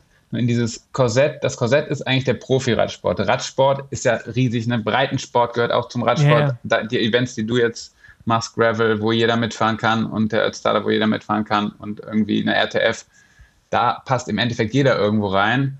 Und in das Korsett, was wirklich ein Korsett ist, ist halt ein Stück weit dieser Hochleistungssport, dieser Profi-Radsport, wo ich vielleicht wirklich dann eben ja nicht reinpasse auf Dauer. Ne? Genau. Ja, genau, aber es ist ja Ja, auch. zumindest in der Zeit, ne? Hat sich ja schon ein bisschen Ja, verändert. aber ich glaube auch in der jetzigen Zeit ja noch viel mehr nicht, weil der Druck, also ist jetzt in meinen Augen nicht geringer, weil ich meine, was man früher, ey, ganz ehrlich, früher konntest du halt, da konntest du so ein bisschen schummeln, weißt du, hast einen eigenen Trainer gehabt und das Team hat nicht gewusst, was du eigentlich gemacht hast und so. Und ich meine, ich habe ja auch von deinen Attacken gehört, man hat Geschichten davon gehört, die Hälfte st- ist vielleicht übertrieben, aber wenn ein Teil davon stimmt, äh, ist es auf jeden Fall sportlich. So, und dann, ja gut, ich meine, das, klar kannst du jetzt auch noch machen, aber das, die Leistungsdichte ist so hoch, dass du ja viel früher aussortiert worden wärst, ja, und halt, glaube ich, noch viel mehr Probleme hättest. So. Und es ist halt auch die Frage, ob man jetzt mit, dem, mit der Problematik überhaupt noch Prof, äh, Entschuldigung, dass ich es Problematik nenne, ist es ja eigentlich nicht, aber dass man mit dem, ob man überhaupt Profi werden würde, ja, ob man dann überhaupt so quasi durch dieses, durch dieses Raster oder vielleicht durchs Raster durchfallen würde, weil man gewisse Sachen halt nicht äh, so abtickt, Mm, so eine Box, ja. Was ich ja, meine? da, äh, sorry Basti, wenn ich da jetzt nochmal dazwischen grätsche. Äh, ich wollte eben auch schon noch mal so ein bisschen mehr Kontext geben, weil man muss sich das jetzt mal vorstellen, du bist ja halt schon nach zwei Jahren U23 direkt Profi geworden. Du hast, glaube ich, in den Junioren, hast du zwei oder drei deutsche Meistertitel? Drei, glaube ich. Also Und auf der zwei auf der Bahn, Straße, äh, zwei auf der Bahn, Zeitfahren gab es. Ja, ich war Dritter hinter Gretsch und Kittel oder so. Ja, äh, also auch zwei ehemalige Weltmeister im Zeitfahren. Also du warst ja schon extrem gut und wahrscheinlich auch so mit das größte Talent einfach in unseren Jahrgängen. Ja, also in dem, wir jetzt mal so plus minus ein Jahr auf jeden Fall. Ähm, und dann, ich glaube, da fällt mir noch eine Geschichte ein, wie du, ähm, ich weiß, also relativ früh im Jahr hatten, sind wir zusammen Rennen gefahren, Tour de Berlin, bist gestürzt, hast dir die Hand gebrochen und hast dann, glaube ich, ein paar Wochen nur im Liegerad trainiert. Genau, Hometrainer und Liegerad von meinem Dad, genau. Äh, ja, und äh, bist dann tatsächlich als erstes äh, im Wiedereinstieg bist du dann direkt Vizemeister im Zeitfahren geworden, ne? Hinter Toni Martin. Genau, hinter Toni. Eine Minute habe ich auf 40 Kilometer nur verloren. Ja, muss man ja sagen, äh, nur, nur verloren, ja. Ja, das, äh, das werde ich auch nie vergessen. Also, das fand ich so äh, beeindruckend, weil wir sind so, also mindestens eine Trainingsfahrt sind wir damals zusammengefahren. Also ich im normalen Rennrad und du mit dem Liegerad. äh, das, ähm, ja, also in dem Zusammenhang auch würde ich sagen, er wäre auf jeden Fall, also hätte heutzutage auf jeden Fall die Möglichkeit, Profi zu werden. Also mit den Ergebnissen, die er damals hatte. Ähm, ich glaube, das gibt, habe ich jetzt auch in den letzten Jahren ähm, im U23-Bereich, gab selten Fahrer, der in den, in den ersten beiden Jahren äh, so erfolgreich war. Auch jetzt mal, äh, ich glaube, Dritter bei der Profi-Deutschen warst du dann noch irgendwo auf einem, Ja, wenn man Sinkewitz abzieht, war ich Dritter, genau. okay, wenn man den abzieht, den kann man abziehen. Ähm, ja, also so die Verhältnisse. Ähm, Nein, nein, ich, ich meine gar nicht, Entschuldigung, Basti, ich meine gar nicht ergebnismäßig, ich, ich meinte das im, Gesamt, im Gesamtkontext, was heute von Sportlern verlangt wird und wie man, wie man ja quasi auch ausgewählt wird, dass dieser ganze Prozess dahin ja natürlich ergebnisbasierend ist und Wattleistung, aber man auch auf andere Dinge schaut und keine Ahnung, da da wäre jetzt für mich einfach so, wo ich sage, okay, vielleicht wäre es sogar schwieriger geworden, weil es damals war halt so, du warst halt gut, du warst einfach der, der überragende Fahrer im Nachwuchs in Deutschland so und das natürlich, da ein Profi zu werden, klar, äh, wirst du wahrscheinlich heute auch, aber ich weiß nicht, ob das dann so lange gut gegangen wäre. Und es vielleicht, ja, keine Ahnung, kann man jetzt irgendwie, äh, irgendwie auch lange rumphilosophieren, aber ich finde es auf jeden Fall gut, dass du den Schritt gemacht hast damals und dann gesagt hast, ich höre auf, weil, weil du, dass du froh warst. Vielleicht war es ja unterbewusst. Also, ich weiß nicht, ob du es unbedingt wolltest, ob das eher kam, aber es war ja im Nachhinein auf jeden Fall die richtige Entscheidung. Du hast nichts verpasst. Gut, du hast ja gesagt, äh, du hast keinen Vertrag mehr gekriegt und wahrscheinlich hättest du weitergemacht, wenn du einen gekriegt hättest. Habe ich ja so rausgehört. Und Genau, ich habe mir Ähm. damals halt gesagt, eben, das ist natürlich auch ein bisschen komisches Gefühl. Man muss, man kriegt halt keinen Vertrag mehr verlängert, weil das Team aufhört und man muss dann aufhören. Und irgendwie ist es schöner, wenn man sich wirklich komplett selber entscheidet und sagt, hier, äh, ne, danke, irgendwie, irgendwer ist auch jetzt auch irgendwie aus seinem Vertrag raus. Ich, äh, Greipel hätte wahrscheinlich auch noch ein Jahr weiterfahren können und sagt aber jetzt, nee, jetzt ist es für mich genug und äh, ich mache selber wirklich äh, einen bestimmten Zeitpunkt. Und insofern hätte ich auch, wenn ich einen Vertrag in der GS2 oder, oder Pro Tour oder, oder Continental Pro gekriegt hätte, nochmal weitergefahren. Aber im Nachhinein war ich halt wirklich froh, äh, dass es eigentlich äh, dann auch nicht so war und ich dann auch eben aufhören konnte, musste. ja, ich, ich will so ein bisschen drauf raus, dass das ja irgendwie mh, damals wie heute ein Thema ist und dass diese, Erfahrungen wahrscheinlich viele machen, die den Leistungssport machen.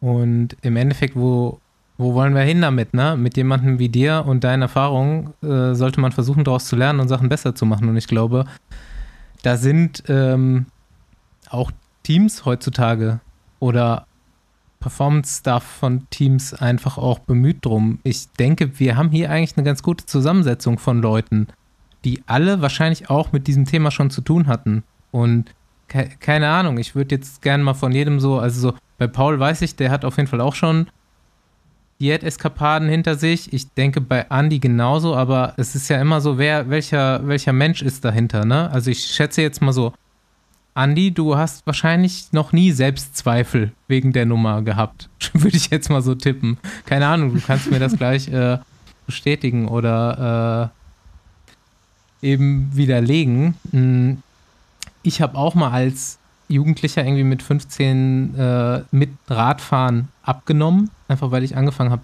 oder ich wollte abnehmen, deswegen habe ich angefangen Rad zu fahren. Und das hat mir auf jeden Fall auch äh, ich habe nie so richtig den Leistungssport geschafft, aber das war auf jeden Fall eine gute Erfahrung für mich. Und ich würde auch jeden, äh, jede, habe ich auf jeden Fall lange in meinem Leben, jede Anspielung aufs Gewicht auf jeden Fall immer negativ aufgefasst und es hat mir auf jeden Fall immer auf die Laune geschlagen. Und diese zwei Varianten gibt es halt und ich glaube, ähm, weiß ich nicht, vielleicht kann man sogar auf die Linie gehen, was hätte dir damals geholfen? Hast du dir darüber mal Gedanken gemacht? Weil der Wunsch, Profi zu sein und erfolgreich zu sein, ist ja auf jeden Fall da gewesen. Und es wäre bestimmt, oder es hätte vielleicht Begleitumstände gegeben, die dir das erleichtert hätten oder eben nicht in so ein Problem geführt hätten. Ja. Ja, auf jeden Fall. Das finde ich ist eine super wichtige, super gute Frage. Und eben, was du am Anfang gesagt hast, ist es halt definitiv heute immer noch ein großes Problem, dass ich glaube, dieses Gewichtsthema super zentral noch ist und auch darüber viel Druck gemacht wird. Ich habe, ich möchte jetzt eben da gar nicht unbedingt genau äh, Namen oder, äh, oder Teams nennen, aber ich habe auch äh, zuletzt nochmal äh, eben Insider äh, gehört, die halt gesagt haben, es ist dann nochmal in irgendwelchen Team-Trainingslagern, weil speziell ein Topfahrer irgendwie Probleme hatte, mit diesem Gewicht zu halten, sollte dann irgendwie ein öffentliches Wiegen stattfinden. Also man sollte sich irgendwie vom ganzen Team irgendwie auf die Waage stellen. Und also solche Geschichten finde ich halt genau aus meiner Perspektive, der eben so durchaus äh, ernsthafte Probleme damit hatte, richtig, richtig ätzend äh, zu hören, dass es halt einfach auch sogar dieses, dieses öffentliche an Pranger stellen, weil man dann irgendwie so drei Kilo vielleicht über seinem äh, Sollgewicht ist oder so, finde ich halt wirklich äh, ja gar nicht cool. Also finde ich echt scheiße. Und dann ist wirklich ja die gute Frage, wie macht man es? Also ich hat ja eben dann äh, zunächst erstmal den Jochen Hahn als Trainer. Ich hatte ja dann nachher da in meinem dritten Jahr zum Heli gewechselt, den er letztens hier äh, interviewt hat, habe ich, habt ihr auch äh, zwei, drei Sätze über mich erzählt, der mir dann eben die eine oder andere Skitour hat angedeihen lassen und mit dem ich eben nicht ständig über das Gewicht geredet habe. Und mit Jochen war schon so ein bisschen, wenn er angerufen hat, und wie ist das Gewicht?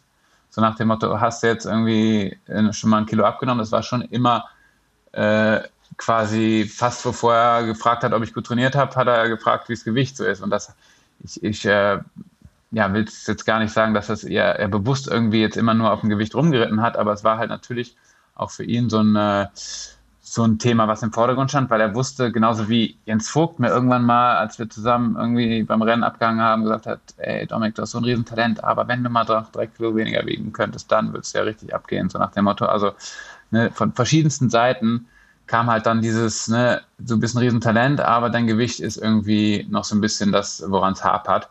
Und ich glaube einfach, wenn dieses Gewicht ein bisschen in den Hintergrund getreten hat, wenn die gesagt haben, ey, trainier noch mal geiler oder mach noch mal das und das und guck mal, wenn, wenn man irgendwie diesen Fokus allein da weg, ich habe ja nachher gemerkt, ich bin ja nachher auch wirklich sehr erfolgreich noch hier Rundstreckenrennen gefahren und habe dann einfach gemerkt, ich habe jetzt Bock auf das und das Rennen, habe mir das irgendwie als Ziel gesetzt, da gut drauf zu sein und habe gar nicht mehr großartig an Essen gedacht und hatte auch dann eben als nicht mehr Profi, sondern ich sag mal als ne, Elite-Amateur einfach äh, genau Bock da fit zu sein und war da fit und war da auch äh, in, ne, mit, mit, einem vernünftigen äh, Renngewicht am Start und dann im, im Profi-Radsport war es gefühlt aber immer, boah, ich muss dünn werden, damit ich äh, da Erfolg haben kann und es war nicht so, ey, ich habe jetzt mhm. Bock irgendwie bei der Baskenland-Rundfahrt äh, richtig gut zu sein, sondern boah, ey, für die Bassen muss ich jetzt besser mal noch drei Kilo abnehmen, sonst werde ich direkt abgehangen.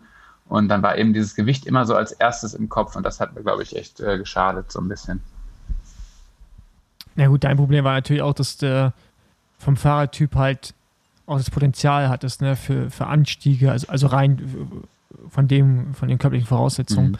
Und äh, jetzt als Sprinter wäre es sicherlich einfacher ergangen, aber ja, ich kann mir die mhm. Telefonate äh, vorstellen. Aber ja, das ist halt, ich glaube, da hat man jetzt wahrscheinlich auch ein bisschen gelernt, so in der World Tour gerade, ne? dieser Umgang auch mit jungen Rennfahrern und Rennfahrerinnen, sodass man halt da ein bisschen pädagogischer auch rangeht und äh, vielleicht äh, Dinge auch zur Seite schiebt, weil natürlich auch eine bessere Kontrolle möglich ist. Mhm. Ja. ja. ich denke mal, äh, ich muss jetzt natürlich direkt daran denken, so in World Tour Teams werden jetzt auch vermehrt auch um psychologische Staff-Mitglieder, äh, psychologisch geschulte Staff-Mitglieder eingestellt und so weiter, aber es muss halt, ich glaube, so ein, so ein Teampsychologe ist da gar nicht die Lösung, sondern mh, eigentlich so eine mh, Schulung der des kompletten Performance-Stuff äh, mit solchen hm. mit solchen Themen einfach sensibler umzugehen und einfach individueller auf den Athleten. Und ich glaube, da geht es ja auch hin auf Dauer. Es gibt wahrscheinlich noch Teams, denen das völlig egal ist und die komplett archaisch arbeiten, aber ähm, hm, ihr wisst wie ich, der Radsport ist jetzt nicht der schnellste im Umsetzen von äh, irgendwelchen Neuerungen, aber ich glaube, grundsätzlich hat es mal jeder verstanden, dass du auch aus Athleten, die ähm, jetzt vielleicht nicht ins Korsett, ins Raster passen, viel rausholen kannst, wenn du es halt richtig angehst. Und ich denke, da geht ja der ganze, ganze Sport irgendwo auch hin. Ja, also ich meine, wenn ich jetzt allein auf meine Karriere zurückschaue, weiß ich, ähm, da weiß ich, ich, ich bin mir relativ sicher, dass wenn ich eine sportliche Leitung gehabt hätte, die die besser gewusst hätte, wie man mit gewissen Situationen umgeht, also mit Drucksituationen oder, oder wie man Fahrer motiviert oder wie, mhm. wie man sie auch unbewusst irgendwo, irgendwo hinbringt, mhm. äh, dann wäre meine Karriere an einigen Punkten auch anders gelaufen. Und äh, ich denke, das, das ist halt, wichtig. Äh, also ich bereue also ich bereue jetzt auch einige Schritte, ne, die ich selber als Sportler gemacht habe, aber auch genauso mache ich halt auf jeden Fall auch so in der sportlichen Leitung und der Mannschaftsleitung Vorwürfe. Und das ist ja bei ganz, ganz vielen Fällen ist das ja einfach so der Fall. Und äh, da hoffe ich natürlich schon, dass man über die Jahre oder Jahrzehnte mittlerweile halt äh, gelernt hat und dass die Teams jetzt auch besser mit den Sportlern hantieren und die mehr als einen, einen Asset sehen, als, also als, als eine Person, in die du halt vor allem auch Geld investierst und aus der Person versuchst, das Beste rauszuholen. Da muss man halt auch nochmal sagen, das war halt zu unserer, unserer Zeit nicht der Fall. Du warst halt, also zumindest war es mal mein Eindruck, halt eine austauschbare Person, die natürlich in dem Moment, wo du da warst, wichtig war. Aber wenn du dann auf einmal weg bist, ist es halt auch egal. Es wird sicherlich immer noch so ein bisschen so sein, aber man hat es eher so gesehen können, du investierst so ein paar 10.000 Euro plus Gehalt in so einen Sportler und der hat halt das Trikot durch die Gegend zu fahren, aber du hast es nie als einen, als, als, als einen Mensch gesehen, du den vielleicht individuell behandeln musst. Und da hoffe ich natürlich schon, dass dieser Umgang jetzt ein besserer geworden ist, ob es jetzt Gewicht ist oder auch andere Dinge, ja, die so einfach im normalen Leben passieren. Ja. Hm. Ja, du hast eben angesprochen, ne, es, man konnte früher so ein bisschen schummeln.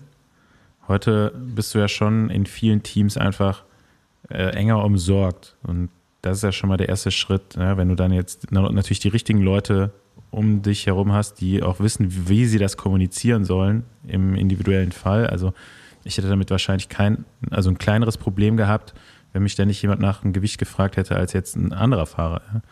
So, und ähm, das ist natürlich extrem wichtig, also wie man so, so ein Thema anspricht. Und äh, ja, gerade bei jungen Fahrern, die noch denen auch Erfahrungswerte fehlen, äh, muss man da auf jeden Fall besonders vorsichtig sein. Und ich versuche das auch immer mit den jungen Fahrern, mit denen ich arbeite, ob es jetzt in, in einem Nachwuchsteam ist oder mit den jungen Fahrern, die wir in der Agentur haben, ähm, den Fokus davon komplett wegzuziehen, weil es gibt genügend Beispiele, auch im internationalen Radsport, die äh, also noch in ganz andere äh, oder noch viel dramatische, dramatischen Verlauf äh, dann letztendlich haben. Ne?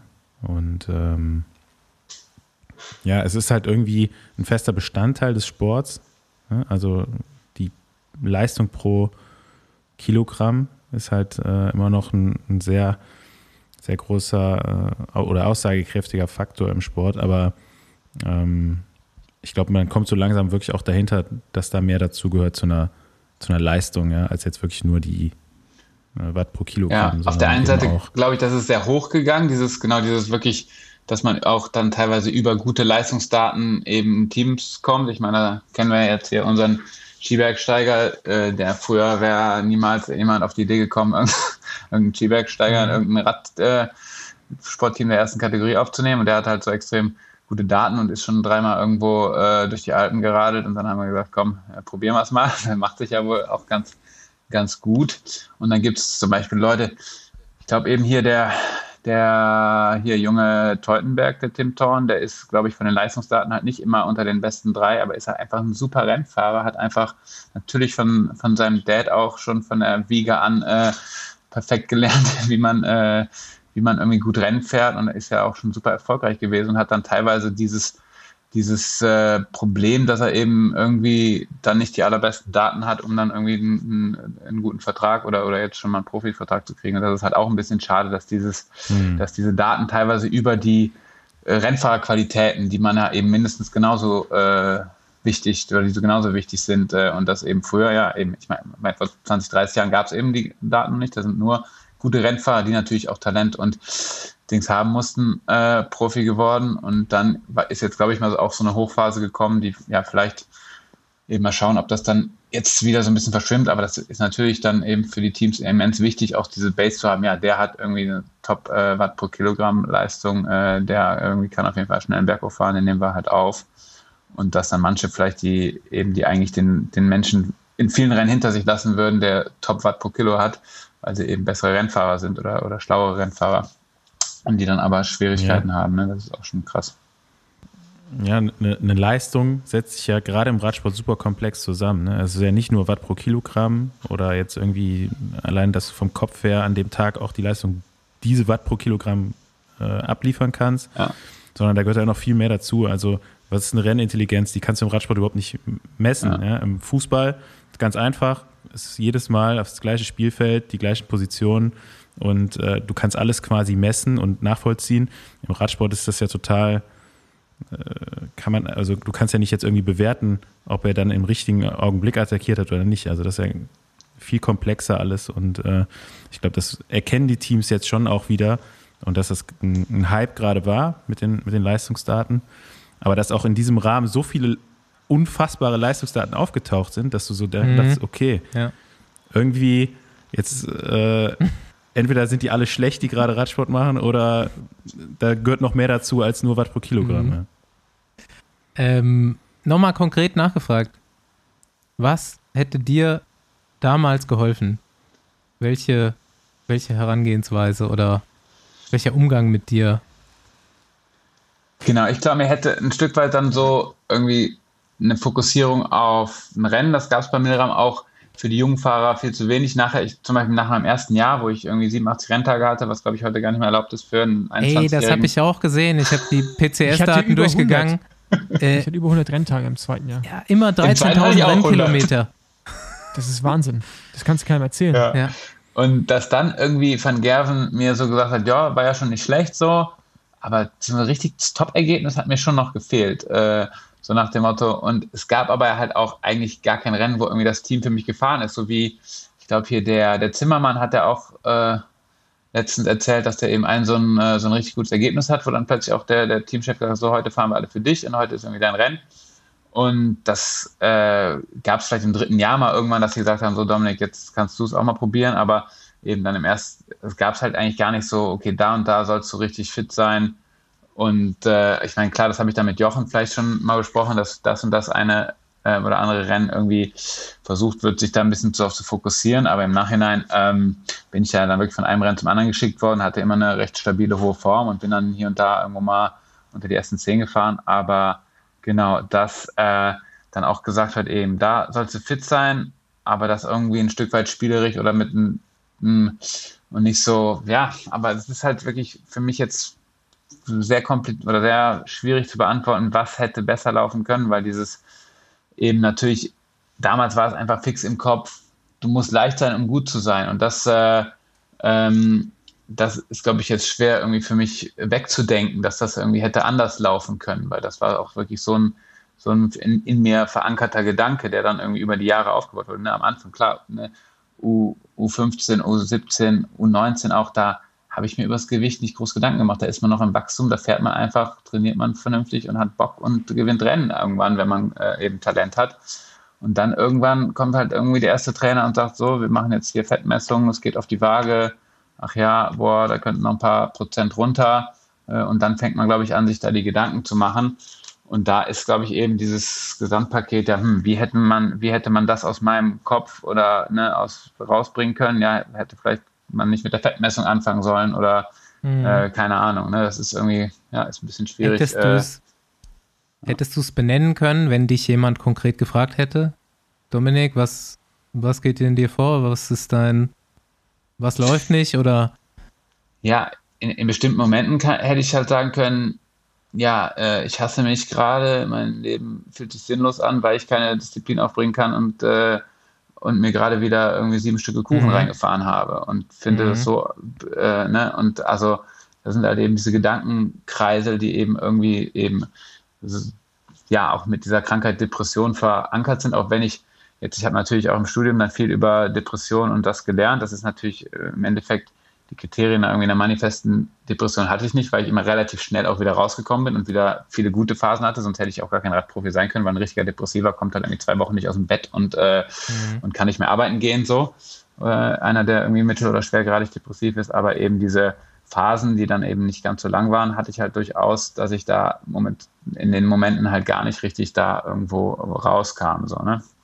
Und dann ist das, genau, und dann gab es wieder Phasen, wo alles gut lief und dann es war auch für mich, ne, dann war ich mal wirklich richtig länger im Training. Es war dann auf kleinem Trainingslager, hat man natürlich auch seine Struktur, man ist voll äh, da ein Stück weiter auch sozial und von Trainern und so irgendwo kontrolliert, aber dann klappt das meistens ja ganz gut mit vernünftigem ähm, Essen und dann ist man zu Hause und hat ein paar Tage äh, irgendwie weniger zu trainieren und dann hat man halt irgendwie auch Zeit, sich äh, ja, viel Essen äh, reinzufahren und darüber dann irgendwie äh, genau eine depressive Verstimmung zu bekommen.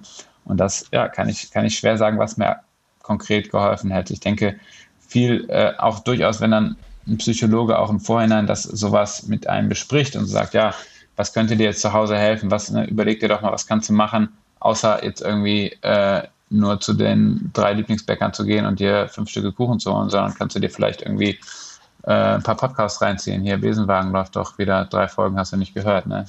Und dann äh, nicht, nicht dabei zu essen. Also eben, da sind, glaube ich, da ist, glaube ich, dann ein Psychologe, der sich da mit dir beschäftigt oder jemand, mhm. der, oder auch ein Trainer, der, der das irgendwie äh, aktiv irgendwie versucht mit dir zu bearbeiten. Vielleicht ein Ansatz. Mehr. Das würde ich auch rückblickend sagen. Also das sollte jeder Nachwuchsfahrer sich auf jeden Fall mal so durch den Kopf gehen lassen, so wer ihn in seiner Karriere vielleicht so ein bisschen begleiten könnte. Ob es jetzt, also man, es reicht auch oft auch einfach nur auf die Eltern zu hören, was glaube ich viele erstmal nicht machen und im Nachhinein so, okay, vielleicht hätte ich da besser mal hingehört.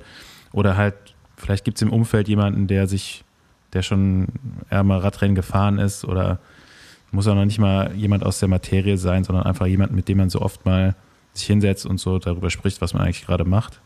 Und im besten Fall sind es halt irgendwie Leute, die sich mit dem Ganzen auskennen. Ja, also äh, ich glaube so, wenn ich jetzt so an, an, meine Fehlentscheidung meiner Karriere da äh, zurückdenke, da wäre ich in, in manchen Situationen auf jeden Fall besser beraten gewesen, wenn ich eben auf äh, Leute da gehört hätte oder überhaupt jemanden gehabt hätte, mit dem ich über gewisse Sachen sprechen konnte. Also ähm, glaube ich schon sehr wichtig. Und gerade wenn es dann in Richtung Leistungssport geht, äh, mit einem Sportpsychologen zusammenzuarbeiten, würde ich sowieso jedem, jedem äh, Sportler empfehlen. Wie zynisch ist eigentlich auch der Teamname Die Brutzler in dem Zusammenhang? ja, ich glaube, Brutz, ey, das, das, ist echt eigentlich ein Skandal. Bei, bei Milram haben sie uns immerhin dann zumindest ab dem zweiten Jahr immer auch schön den Quark auf den Tisch gestellt. Äh, Geburtstag haben wir, glaube ich, nie eine große Packung nach Hause geliefert bekommen. Also, äh, Ey, ich bin auch für Wiesenhof gefahren, U23, da gab es auch nie eine Wurst. nee, ein Huhn meinst du? WTF. ja, da, ja, da gab es immer nur Stress vom Sportlichen leider. Ich, äh, würde auch sagen. Die Trikots waren auch echt nicht so geil, muss man sagen. ja, komm, die mit so ein paar Bratwürstchen drauf. Aber ich finde, Steffen Wesemann hat einfach super dazu gepasst. So. Also ich finde, das, diese ganze äh, Identity, ja, Corporate Identity, aber der war doch der sportliche Leiter, oder? Nee, Nee, der ist Wese. Nee. ist nicht gefahren. aufgetaucht. Äh, Heppe, das Heppe war ja dann bei Heppner. Wiesenhof. Ja, Heppner, Heppe meinst genau du? war das. Aber die Brutzler hat auch eigentlich Jo- Jochen alleine gebrutzelt. Ja, so, also klar. Das war ja, genau, da war ja einige von den Wiesenhof-Fahrern waren dann abends mal als Brutzler im Einsatz. Und wir hier, hier Staufi und ich äh, und ein paar andere Konsorten waren dann quasi ja Mhm. das Farmteam. Wiesen, Wiesenhof brutzelt. Ja, ich denke, wir können hier auch ganz gut den Absprung schaffen aus dem sehr nachdenklichen Thema vielleicht dahin, dass der Film ja eigentlich cool ist und ein Happy End quasi verkörpert. Denn aus dem Rülps ist eigentlich dann wieder ein ganz geiler Typ geworden, so. Kann man da ganz gut sehen auch. Hey, ich war, ich war immer ein geiler Typ, zum einen, ja. Das, Ja. Ich, Äh, ich, ich, ich wollte es gerade sagen. Ja, aber, Aber ich, ich würde jetzt eigentlich gerne noch die Japan-Geschichte erzählen. Die, man, ja, also bitte, die, hau raus. aber daran, aber daran kannst du dich erinnern. In Japan kann ich mich an das allermeiste erinnern, würde ich jetzt mal behaupten. Ja, ja. Ja, da, da, klar, äh, klar, wenn ich mit so viel Geld ist nach Hause fliege, boah, dann, äh, Ich dann. bin ja nicht nach Hause geflogen, ich bin dann nach Bangkok Ja, ich weiß, geflogen. ich, ich, ich, ich weiß. Also, ähm, äh, so Ende des Jahres war früher immer so das letzte Rennen in Japan, ähm, Japan Grand Prix und auf jeden Fall, wir fliegen mit Team Milram Japan rüber, Cup. Japan Cup und allein schon das Team Milram, also die Sportleitung, die wir mit hatten, wir hatten damals den, ähm, ich glaube, ja, keine Ahnung, Management, Management Assistant, also äh, hatten wir mit dabei und wir haben alles am Material mit rübergenommen, was wir mit rübernehmen konnten, Räder, Laufräder, um das quasi da drüben zu verkaufen an die japanischen Fans. Und dazu natürlich auch Klamotten. So, jeder von uns Rennfahrern hat halt so die Sachen, die er halt mit hatte, hat er halt verkauft. Da gab es halt jemanden wie Dominik Rolls, der kam zum Flughafen. Ich glaube, du hattest drei Rucksäcke mit so große Backpacks oder Taschen, wovon zwei nur mit Klamotten vollfahren und glaube, der eine war dann für deine Weltreise, ne? War das so?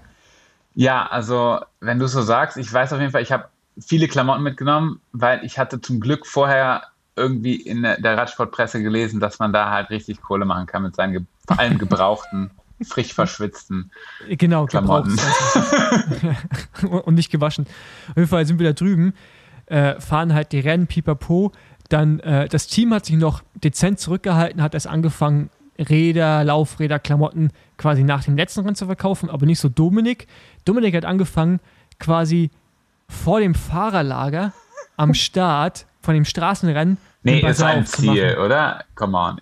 Also ich bin das Nee, Rennen, nee, nee, nee, der, Start, habe ich auch schon nee. Also ich kenne kenn die Geschichte auch nur, dass es nach dem letzten Rennen war. nee, aber Ich war nicht da.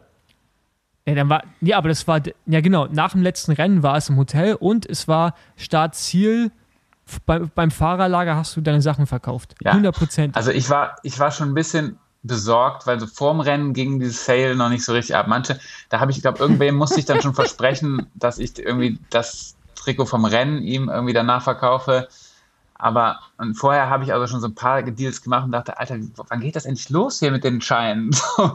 Und dann war, also ich habe echt versucht, das Rennen zu Ende zu fahren. Ich glaube aber, letzte oder vorletzte Runde muss ich aussteigen. Ist ja auch echt ein schwerer Kurs hier. Dan Martin hat da richtig Radau gemacht vorne. Und ähm, dann habe ich halt irgendwie schon quasi, als sie gerade, also als sie gerade noch durchs Ziel fuhren, habe ich halt meinen Riesenberg Klamotten. Johannes Fröhlinger war noch mit dabei und hat dann irgendwie seinen kleine, viel kleineren Haufen Klamotten da irgendwie äh, neben aufgebaut. Und dann war es dann irgendwie nach zehn Minuten, weil, als ich- weil kleiner. Genau, weil kleiner. Äh, war es dann irgendwie auch zu nervig. Ich meinte, komm, Domi, verkauf den Rest von meinen noch mit und gib mir nachher die Hälfte wieder oder so. Und dann habe ich halt nachher wirklich so auch so Unterhemden ohne jeglichen Milram-Aufdruck, habe ich dann auch noch irgendwie für 50 Yen oder was über den Ladentisch. Und ich hatte halt nachher wirklich irgendwie 2000 Dollar fast äh, raus und konnte davon die ersten zwei, drei Monate meiner ja dann doch relativ lang andauernden Weltreise quasi komplett finanzieren. Und das, ja, gut, äh, aber du, du bist aber unten in der Hotellobby. Das war dann so, so ein Wettlauf zwischen dir und Team Milram, weil unsere sportliche Leitung damals und Management ist ja auch rumgelaufen, hat unten die Leute abgeholt und mit aufs Zimmer genommen, um dann die Sachen zu verkaufen. Du bist ja aber auch immer wieder runtergegangen und hast Leute so mit aufs Zimmer geschleppt. Ich habe dir irgendwann auch meine Sachen gegeben und meinte, ey komm, verkauf das, weil bei dir war halt richtig Betrieb auf dem Zimmer. Das war Wahnsinn, ey. Das war, das Boah, war Mann, krass. Radsport, ey. Das ist echt so ein Ja, und vor allem, das war Universum. aber echt, ne? Die haben halt echt die, die wollten wirklich, du hast denen eine Hose angeboten und da haben die wirklich danach gefragt, ob die gebraucht ist.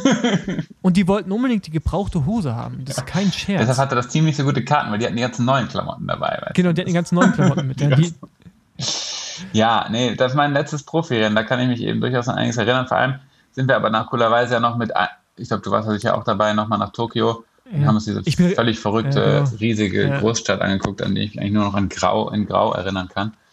Ja, Äh, war, war auch richtig schlechtes Wetter. Ich bin krank geworden, Ja. weiß ich noch, und saß in einem kleinen Hotelzimmer fest Aber- und habe mit der Toilette gesprochen. Oh Gott, okay, das tut mir leid.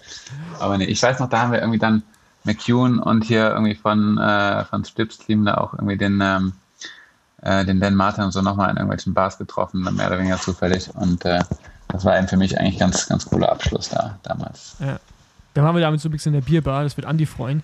Da gab's, da gab's nur äh, hauptsächlich belgisches Bier und ich weiß gar nicht, wie viele hunderte verschiedene Sorten und auch so Weihnachtssorten haben wir so Bier mit Zimt getrunken und sowas. Ich weiß nicht, ob du dich da noch dran Ich erinnern glaube, kannst. davon bist du krank geworden. äh, äh, äh, gut, gut möglich. Aber war eine gute Zeit. Also dieser Abschlusstrip Ja. war ziemlich, war ziemlich cool. Ja.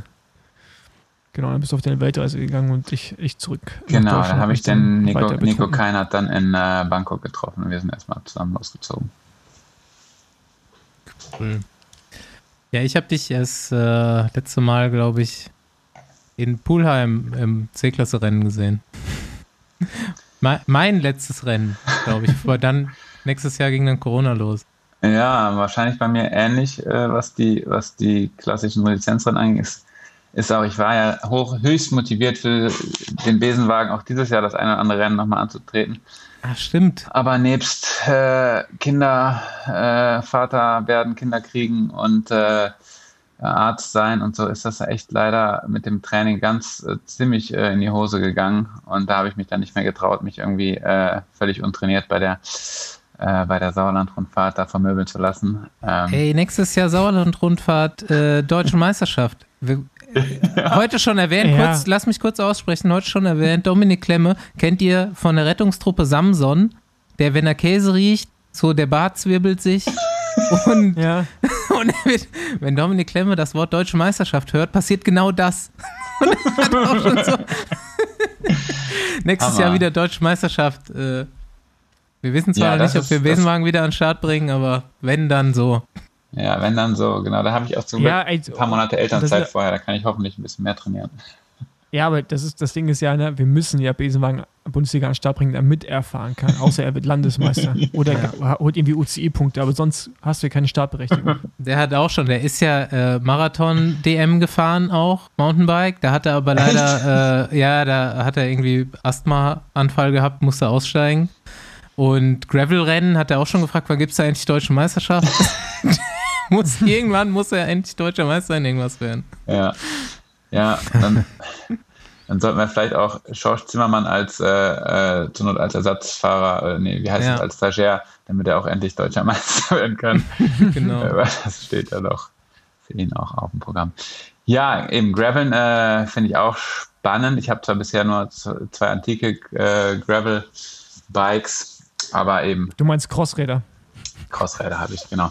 Auch so ohne, also das eine ist so echt ein, geiles italienisches altes, ohne jegliche Flaschenhalterverschraubung. Also das kann man sich ja im Gravelrad nicht mehr erlauben, weil Gravelrennen sind ja heutzutage mehrere Tage lang, wie Fossi du jetzt auch erfahren hast. Übrigens Glückwunsch auch nochmal persönlich dafür für diese Leistung beim Badlands. Also äh, auch, äh, ja, wenn du vielleicht nicht das Ergebnis äh, in äh, Zahlen gebracht hast, was du dir da irgendwie vorher vorgenommen hast oder wie auch immer. Aber das, ja, finde ich Hammer, dass du das auch durchgezogen hast, das Ding. Richtig heftig. Ja, ich, ich kann es allen empfehlen, die sich äh, diese die, Die sich gerne quälen. Die sich Nahtoderfahrung gerne haben wollen. quälen, die so ein bisschen sadomasoch. äh, Ja, ich habe ja letztes Jahr diesen Two Volcano Sprint äh, dann aber leider nicht ganz bis zu Ende äh, der mitgemacht. der ist auch krass. Ja. Der ist auch recht heftig. Da tritt man meistens ohne Gravelräder an, aber fährt dann auch hier und da mal Gravel, wo ich auch ein bisschen überrascht war. Ich bin dann halt auch mit äh, Carbonlaufrädern und so alten, schönen äh, normalen äh, hier Kork-Bremsklötzen äh, angetreten. Und die waren dann halt auch so weit runter, dass ich auch so ein bisschen das als Grund äh, vorgeschoben habe, um auszusteigen. Nee, äh, durchaus äh, auch eine heftige Nummer. Das ist ja äh, im Endeffekt bei allen diesen Ultra-Events so, dass es dann im Endeffekt nur darum geht, hat, hat man eben die psychische äh, Aber Ja, aber Stärke. übrigens, äh, Gravel-Rennen sind nicht immer nur mehrere Tage. Ne? Also das, es, gibt, es, es, es, es gibt auch normale. Gravel-Rennen. Und, und äh, vielleicht kannst du ja sogar nächstes Jahr welche fahren. In Deutschland. Ja, krass. Organisierst du eins? Ähm, Wenn er eins macht, dann fahre ich auch mit. ja. Ja, ja, ja. Ähm, was wollte ich sagen? Ey, aber Oslo-Trondheim. Andi hat es gerade schon während der Aufnahme in unserem Chat geschrieben. Also wir können das ja einfach auch mal verbindlich einbuchen. Wann ist denn das nächstes Jahr? ja, auf jeden Fall sollten wir das tun. Äh, ich bin Ja, nee, wir, wir brauchen ein Datum, weil sonst Also, das ist an sich immer, wenn es keine Corona-mäßigen äh, Verschiebungen gibt, quasi am Mitsommernachtswochenende oder eins davor, eins dahinter, 21. Juni rum. 20. Sagen wir mal, 20. Juni rum. Ich habe jetzt äh, gerade nicht was äh, im Kopf, was das genau passende Wochenende nächste ist, aber quasi immer das äh, vorletzte. Geil, ey. Wir machen einfach Besenwagen All-Star-Team. Ja, Mann. Ja. ich gucke gerade mal, ob ich Zeit habe. Wir können es mal. Ich bin voll dafür. Ich habe nämlich, glaube ich, auch ja. die, das, das Fährticket schon gebucht, eben für eigentlich äh, letztes Jahr. Und äh, eben, ich habe da noch Elternzeit und wir wollten eigentlich sehr gerne durch Skandinavien äh, kreuzen und wollte das dann als äh, fixe, fixe Station mit einbauen. Du hast es eben andersrum genannt, also es geht von, von oben nach unten, ne, von Trondheim nach Oslo runter. Aber äh, gehupft wie gesprungen. Das Ganze heißt Stärkeproben, also die Stärkeprobe. Und genau, ich denke, wir sind alle stark genug, um da uns zu prüfen. Ja, ey, von oben nach unten geht ja auch bergunter. Ja, ne? eben, Das ist, genau. ja, ist, ist, ist ja easy. Ja, es ist nicht so mega profiliert, glaube ich, ne? Es geht am Anfang hoch und dann geht es relativ lang runter, glaube ich. Genau, so ist es im Endeffekt. Ey, und da haben wir, da, da haben wir Andi, der zieht dann von vorne wie so ein Lok. Ja, den muss man halt mit nach oben bringen. Deswegen Ja, das kriegen wir aber hin. kann Ja. ich vielleicht auch dann- mitfahren, weil Also ich denke, das Nee. ist das perfekte Besenwagen All-Star äh, Event. Und äh, ja, das können wir gerne, können wir gerne äh, äh, ins Auge fassen. ja, dann sind jetzt auch herzlich eingeladen Johnny Hogerland, Nee, Weiß der ich nicht. Der ist zu stark. Der ist so heiß. Der ist so Ja, heiß. Karl- Platt. der, der, will, das- der will das dann auch in elf Stunden fahren oder so, oder in zwölf Stunden. Ja, der schiebt dann immer alles so doll. Ja. Oh, komm, Jungs! ja, Schönen holländischen Akzent. Ja. Nee, ähm. Ja, Ja, wir fahren das nicht ein auf Rekord. All-Star-Team. Nee. Ey, wir, wir holen uns so den Olympiavierer der Frauen. Ja. ja. ich wollte gerade sagen, ein paar Mädels müssen wir auf jeden Fall auch mitnehmen. Logo. Ja, da fahren wir alle nur Windschatten. Das, ey, das ist geil. Also nochmal ganz kurz zum Umreißen. Äh, genau, es ist halt quasi ein Team-Event und man darf bis zu 30 Leute in einem Team an den Start stellen und muss mit 10 Leuten ankommen. Also der 10. wird gewertet für äh, die Zeitnahme. Und ja, 540 Kilometer geht's nur ab. Okay. Ist ja, ist ja easy. Hab schon, hab schon mehr gefahren. Als einziger hier wahrscheinlich, oder? Schon mal jemand mehr gefahren? Am Tag bist du schon mal mehr als 540? Ja. Nee, ich noch nicht, Nice. nee. Also, was heißt, also, was heißt, äh, sind zwei Stunden nicht Radfahren? Ist das? ist das dann auch der gleiche Tag? Oder? nee, weil in dieses 2BS, ich bin ja auch, ich habe mir auch ein Hotel genommen, aber geplant äh, in der ersten Nacht. Äh, wir sind um 5 Uhr morgens los und ich hatte dann irgendwie um halb eins dann das Hotel erreicht und da war ich dann gut 400 Kilometer weit gekommen, aber auch irgendwie, keine Ahnung, 8000 Höhenmeter oder noch mehr. Also genau, so, aber die, genau die Distanz habe ich nicht geschafft, weil es auch so viel hoch und runter ging, dass man nicht so schnell unterwegs war. Alright. Ich würde sagen, langsam lang genug gequatscht, oder? Ja, genau, das war jetzt am Ende auf jeden Fall auch eher so, so wahrscheinlich Talk, der die Zuhörer nicht so interessiert. aber- Nee, ich, ich finde auch. ist egal, Müssen die durch, generell wie immer.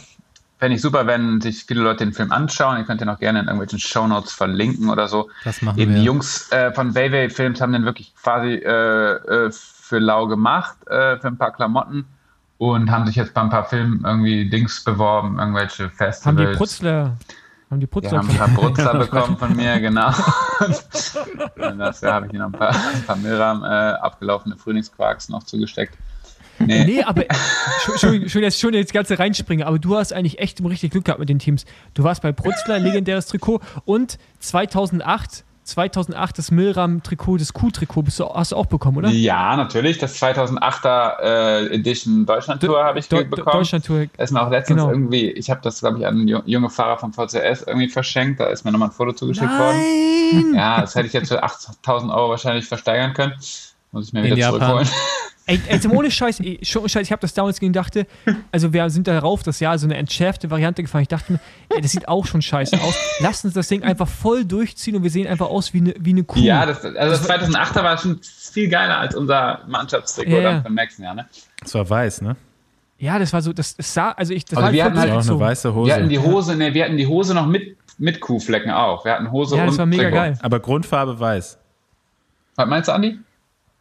Grundfarbe war weiß. Ja, genau, Grundfarbe war Ja, weiß. 2008. Ja, Ja, ja. das war eigentlich komplett Aber- weiß und blau, so Genau. Blau gefleckt. Hast du noch Bilder? Also wir, wir müssen Bilder hochladen von dem Trikot mit dir drin. Weil ich finde das, ich finde das, ich habe es damals gedacht, hässlich, aber voll durchgezogen geil. Ja, ist auf jeden Fall ein Bild mit mir und Knesi, das habe ich schon mal im Internet äh, gefunden. Das kann man ganz, äh, ganz gut finden. Und genau, also ich fand, also schön war eigentlich das erste Milram-Trikot, was du da noch nicht gefahren bist mit diesen Racing Stripes. Das, äh, da habe ich hier noch, da noch mal ein Trikot übrig, weil das einfach irgendwie klassischer aussah. Ne? Ein bisschen, äh, Es war halt Italien, italienischer Style. Style. ne? Da hätte Isa dann noch Conagos gefahren. Genau. Nee, und nee, genau, wollte nur noch sagen, ey, die, die, die Wavey-Jungs machen auch noch einen geilen Film, der irgendwann auf dem WDR zu sehen ist, Surfing Europe. Das ist halt, also die haben halt Bock auf äh, Sportfilme, das ist eigentlich klar, aber die eben haben halt auch Bock auf ein bisschen was mit Message. Und da dieses Surfing Europe ist halt, dass die irgendwo in den verschiedenen Surfspots, wo auch politisch eben einiges abgeht, so wie Nordirland oder Baskenland oder da unten da also, äh, Andalusien, wo es dann nach Marokko rübergeht, ähm, da eben mit Leuten, mit Leuten irgendwie auch äh, die filmen und die so begleiten. Und eben, wenn Radfahrleute irgendwie ein bisschen Message transportieren wollen und äh, ein geile, geiles Filmteam haben wollen, können sie sich natürlich auch mal bei den Jungs melden. Aber genau, gerade sind sie irgendwie noch in Frankreich und filmen irgendwelche äh, äh, Basken beim Surfen. Genau. Ja, wir packen das auf jeden Fall in die Shownotes. Alle mal reinschauen. Gut, dann versuche Ja, ich mich schön, mal dass ich wieder zu bedanken. durfte. Hat mich sehr gefreut, hier euch zu treffen. Ja, ich fand's mega spannend. Auf jeden Fall äh, zwischenzeitlich mal echt gute Diskussion am Start und das Thema ist halt einfach immer noch brandheiß.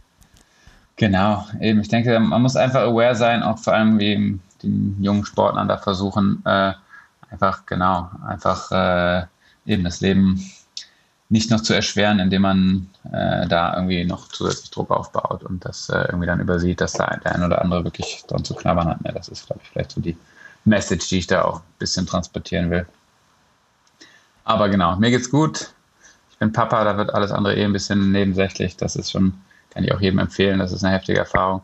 Äh, Also, also du kannst es empfehlen oder nicht? ich, kann, ich kann das sehr empfehlen, äh, weil solche äh, Gefühle, wie man dann so einem kleinen neuen Menschenwesen gegenüber hat, die äh, kann man, glaube ich, selbst auf irgendwelchen Ultra-Events äh, des Radsports sich nicht, äh, nicht erkaufen. Oder erradeln, erstrampeln, meine ich natürlich. Genau. Ja, das ist doch ein guter Aufruf. Ja. Lecker essen und Kinder zeugen. In dem Sinne, Abgestaltung fortführe. Dann äh, viel Spaß, Andi. ja. Gut, Genau. fahrt schön weiter und genau. Ja. Bis die Wir Tage. sehen uns in Trondheim. Alles uns. Ciao.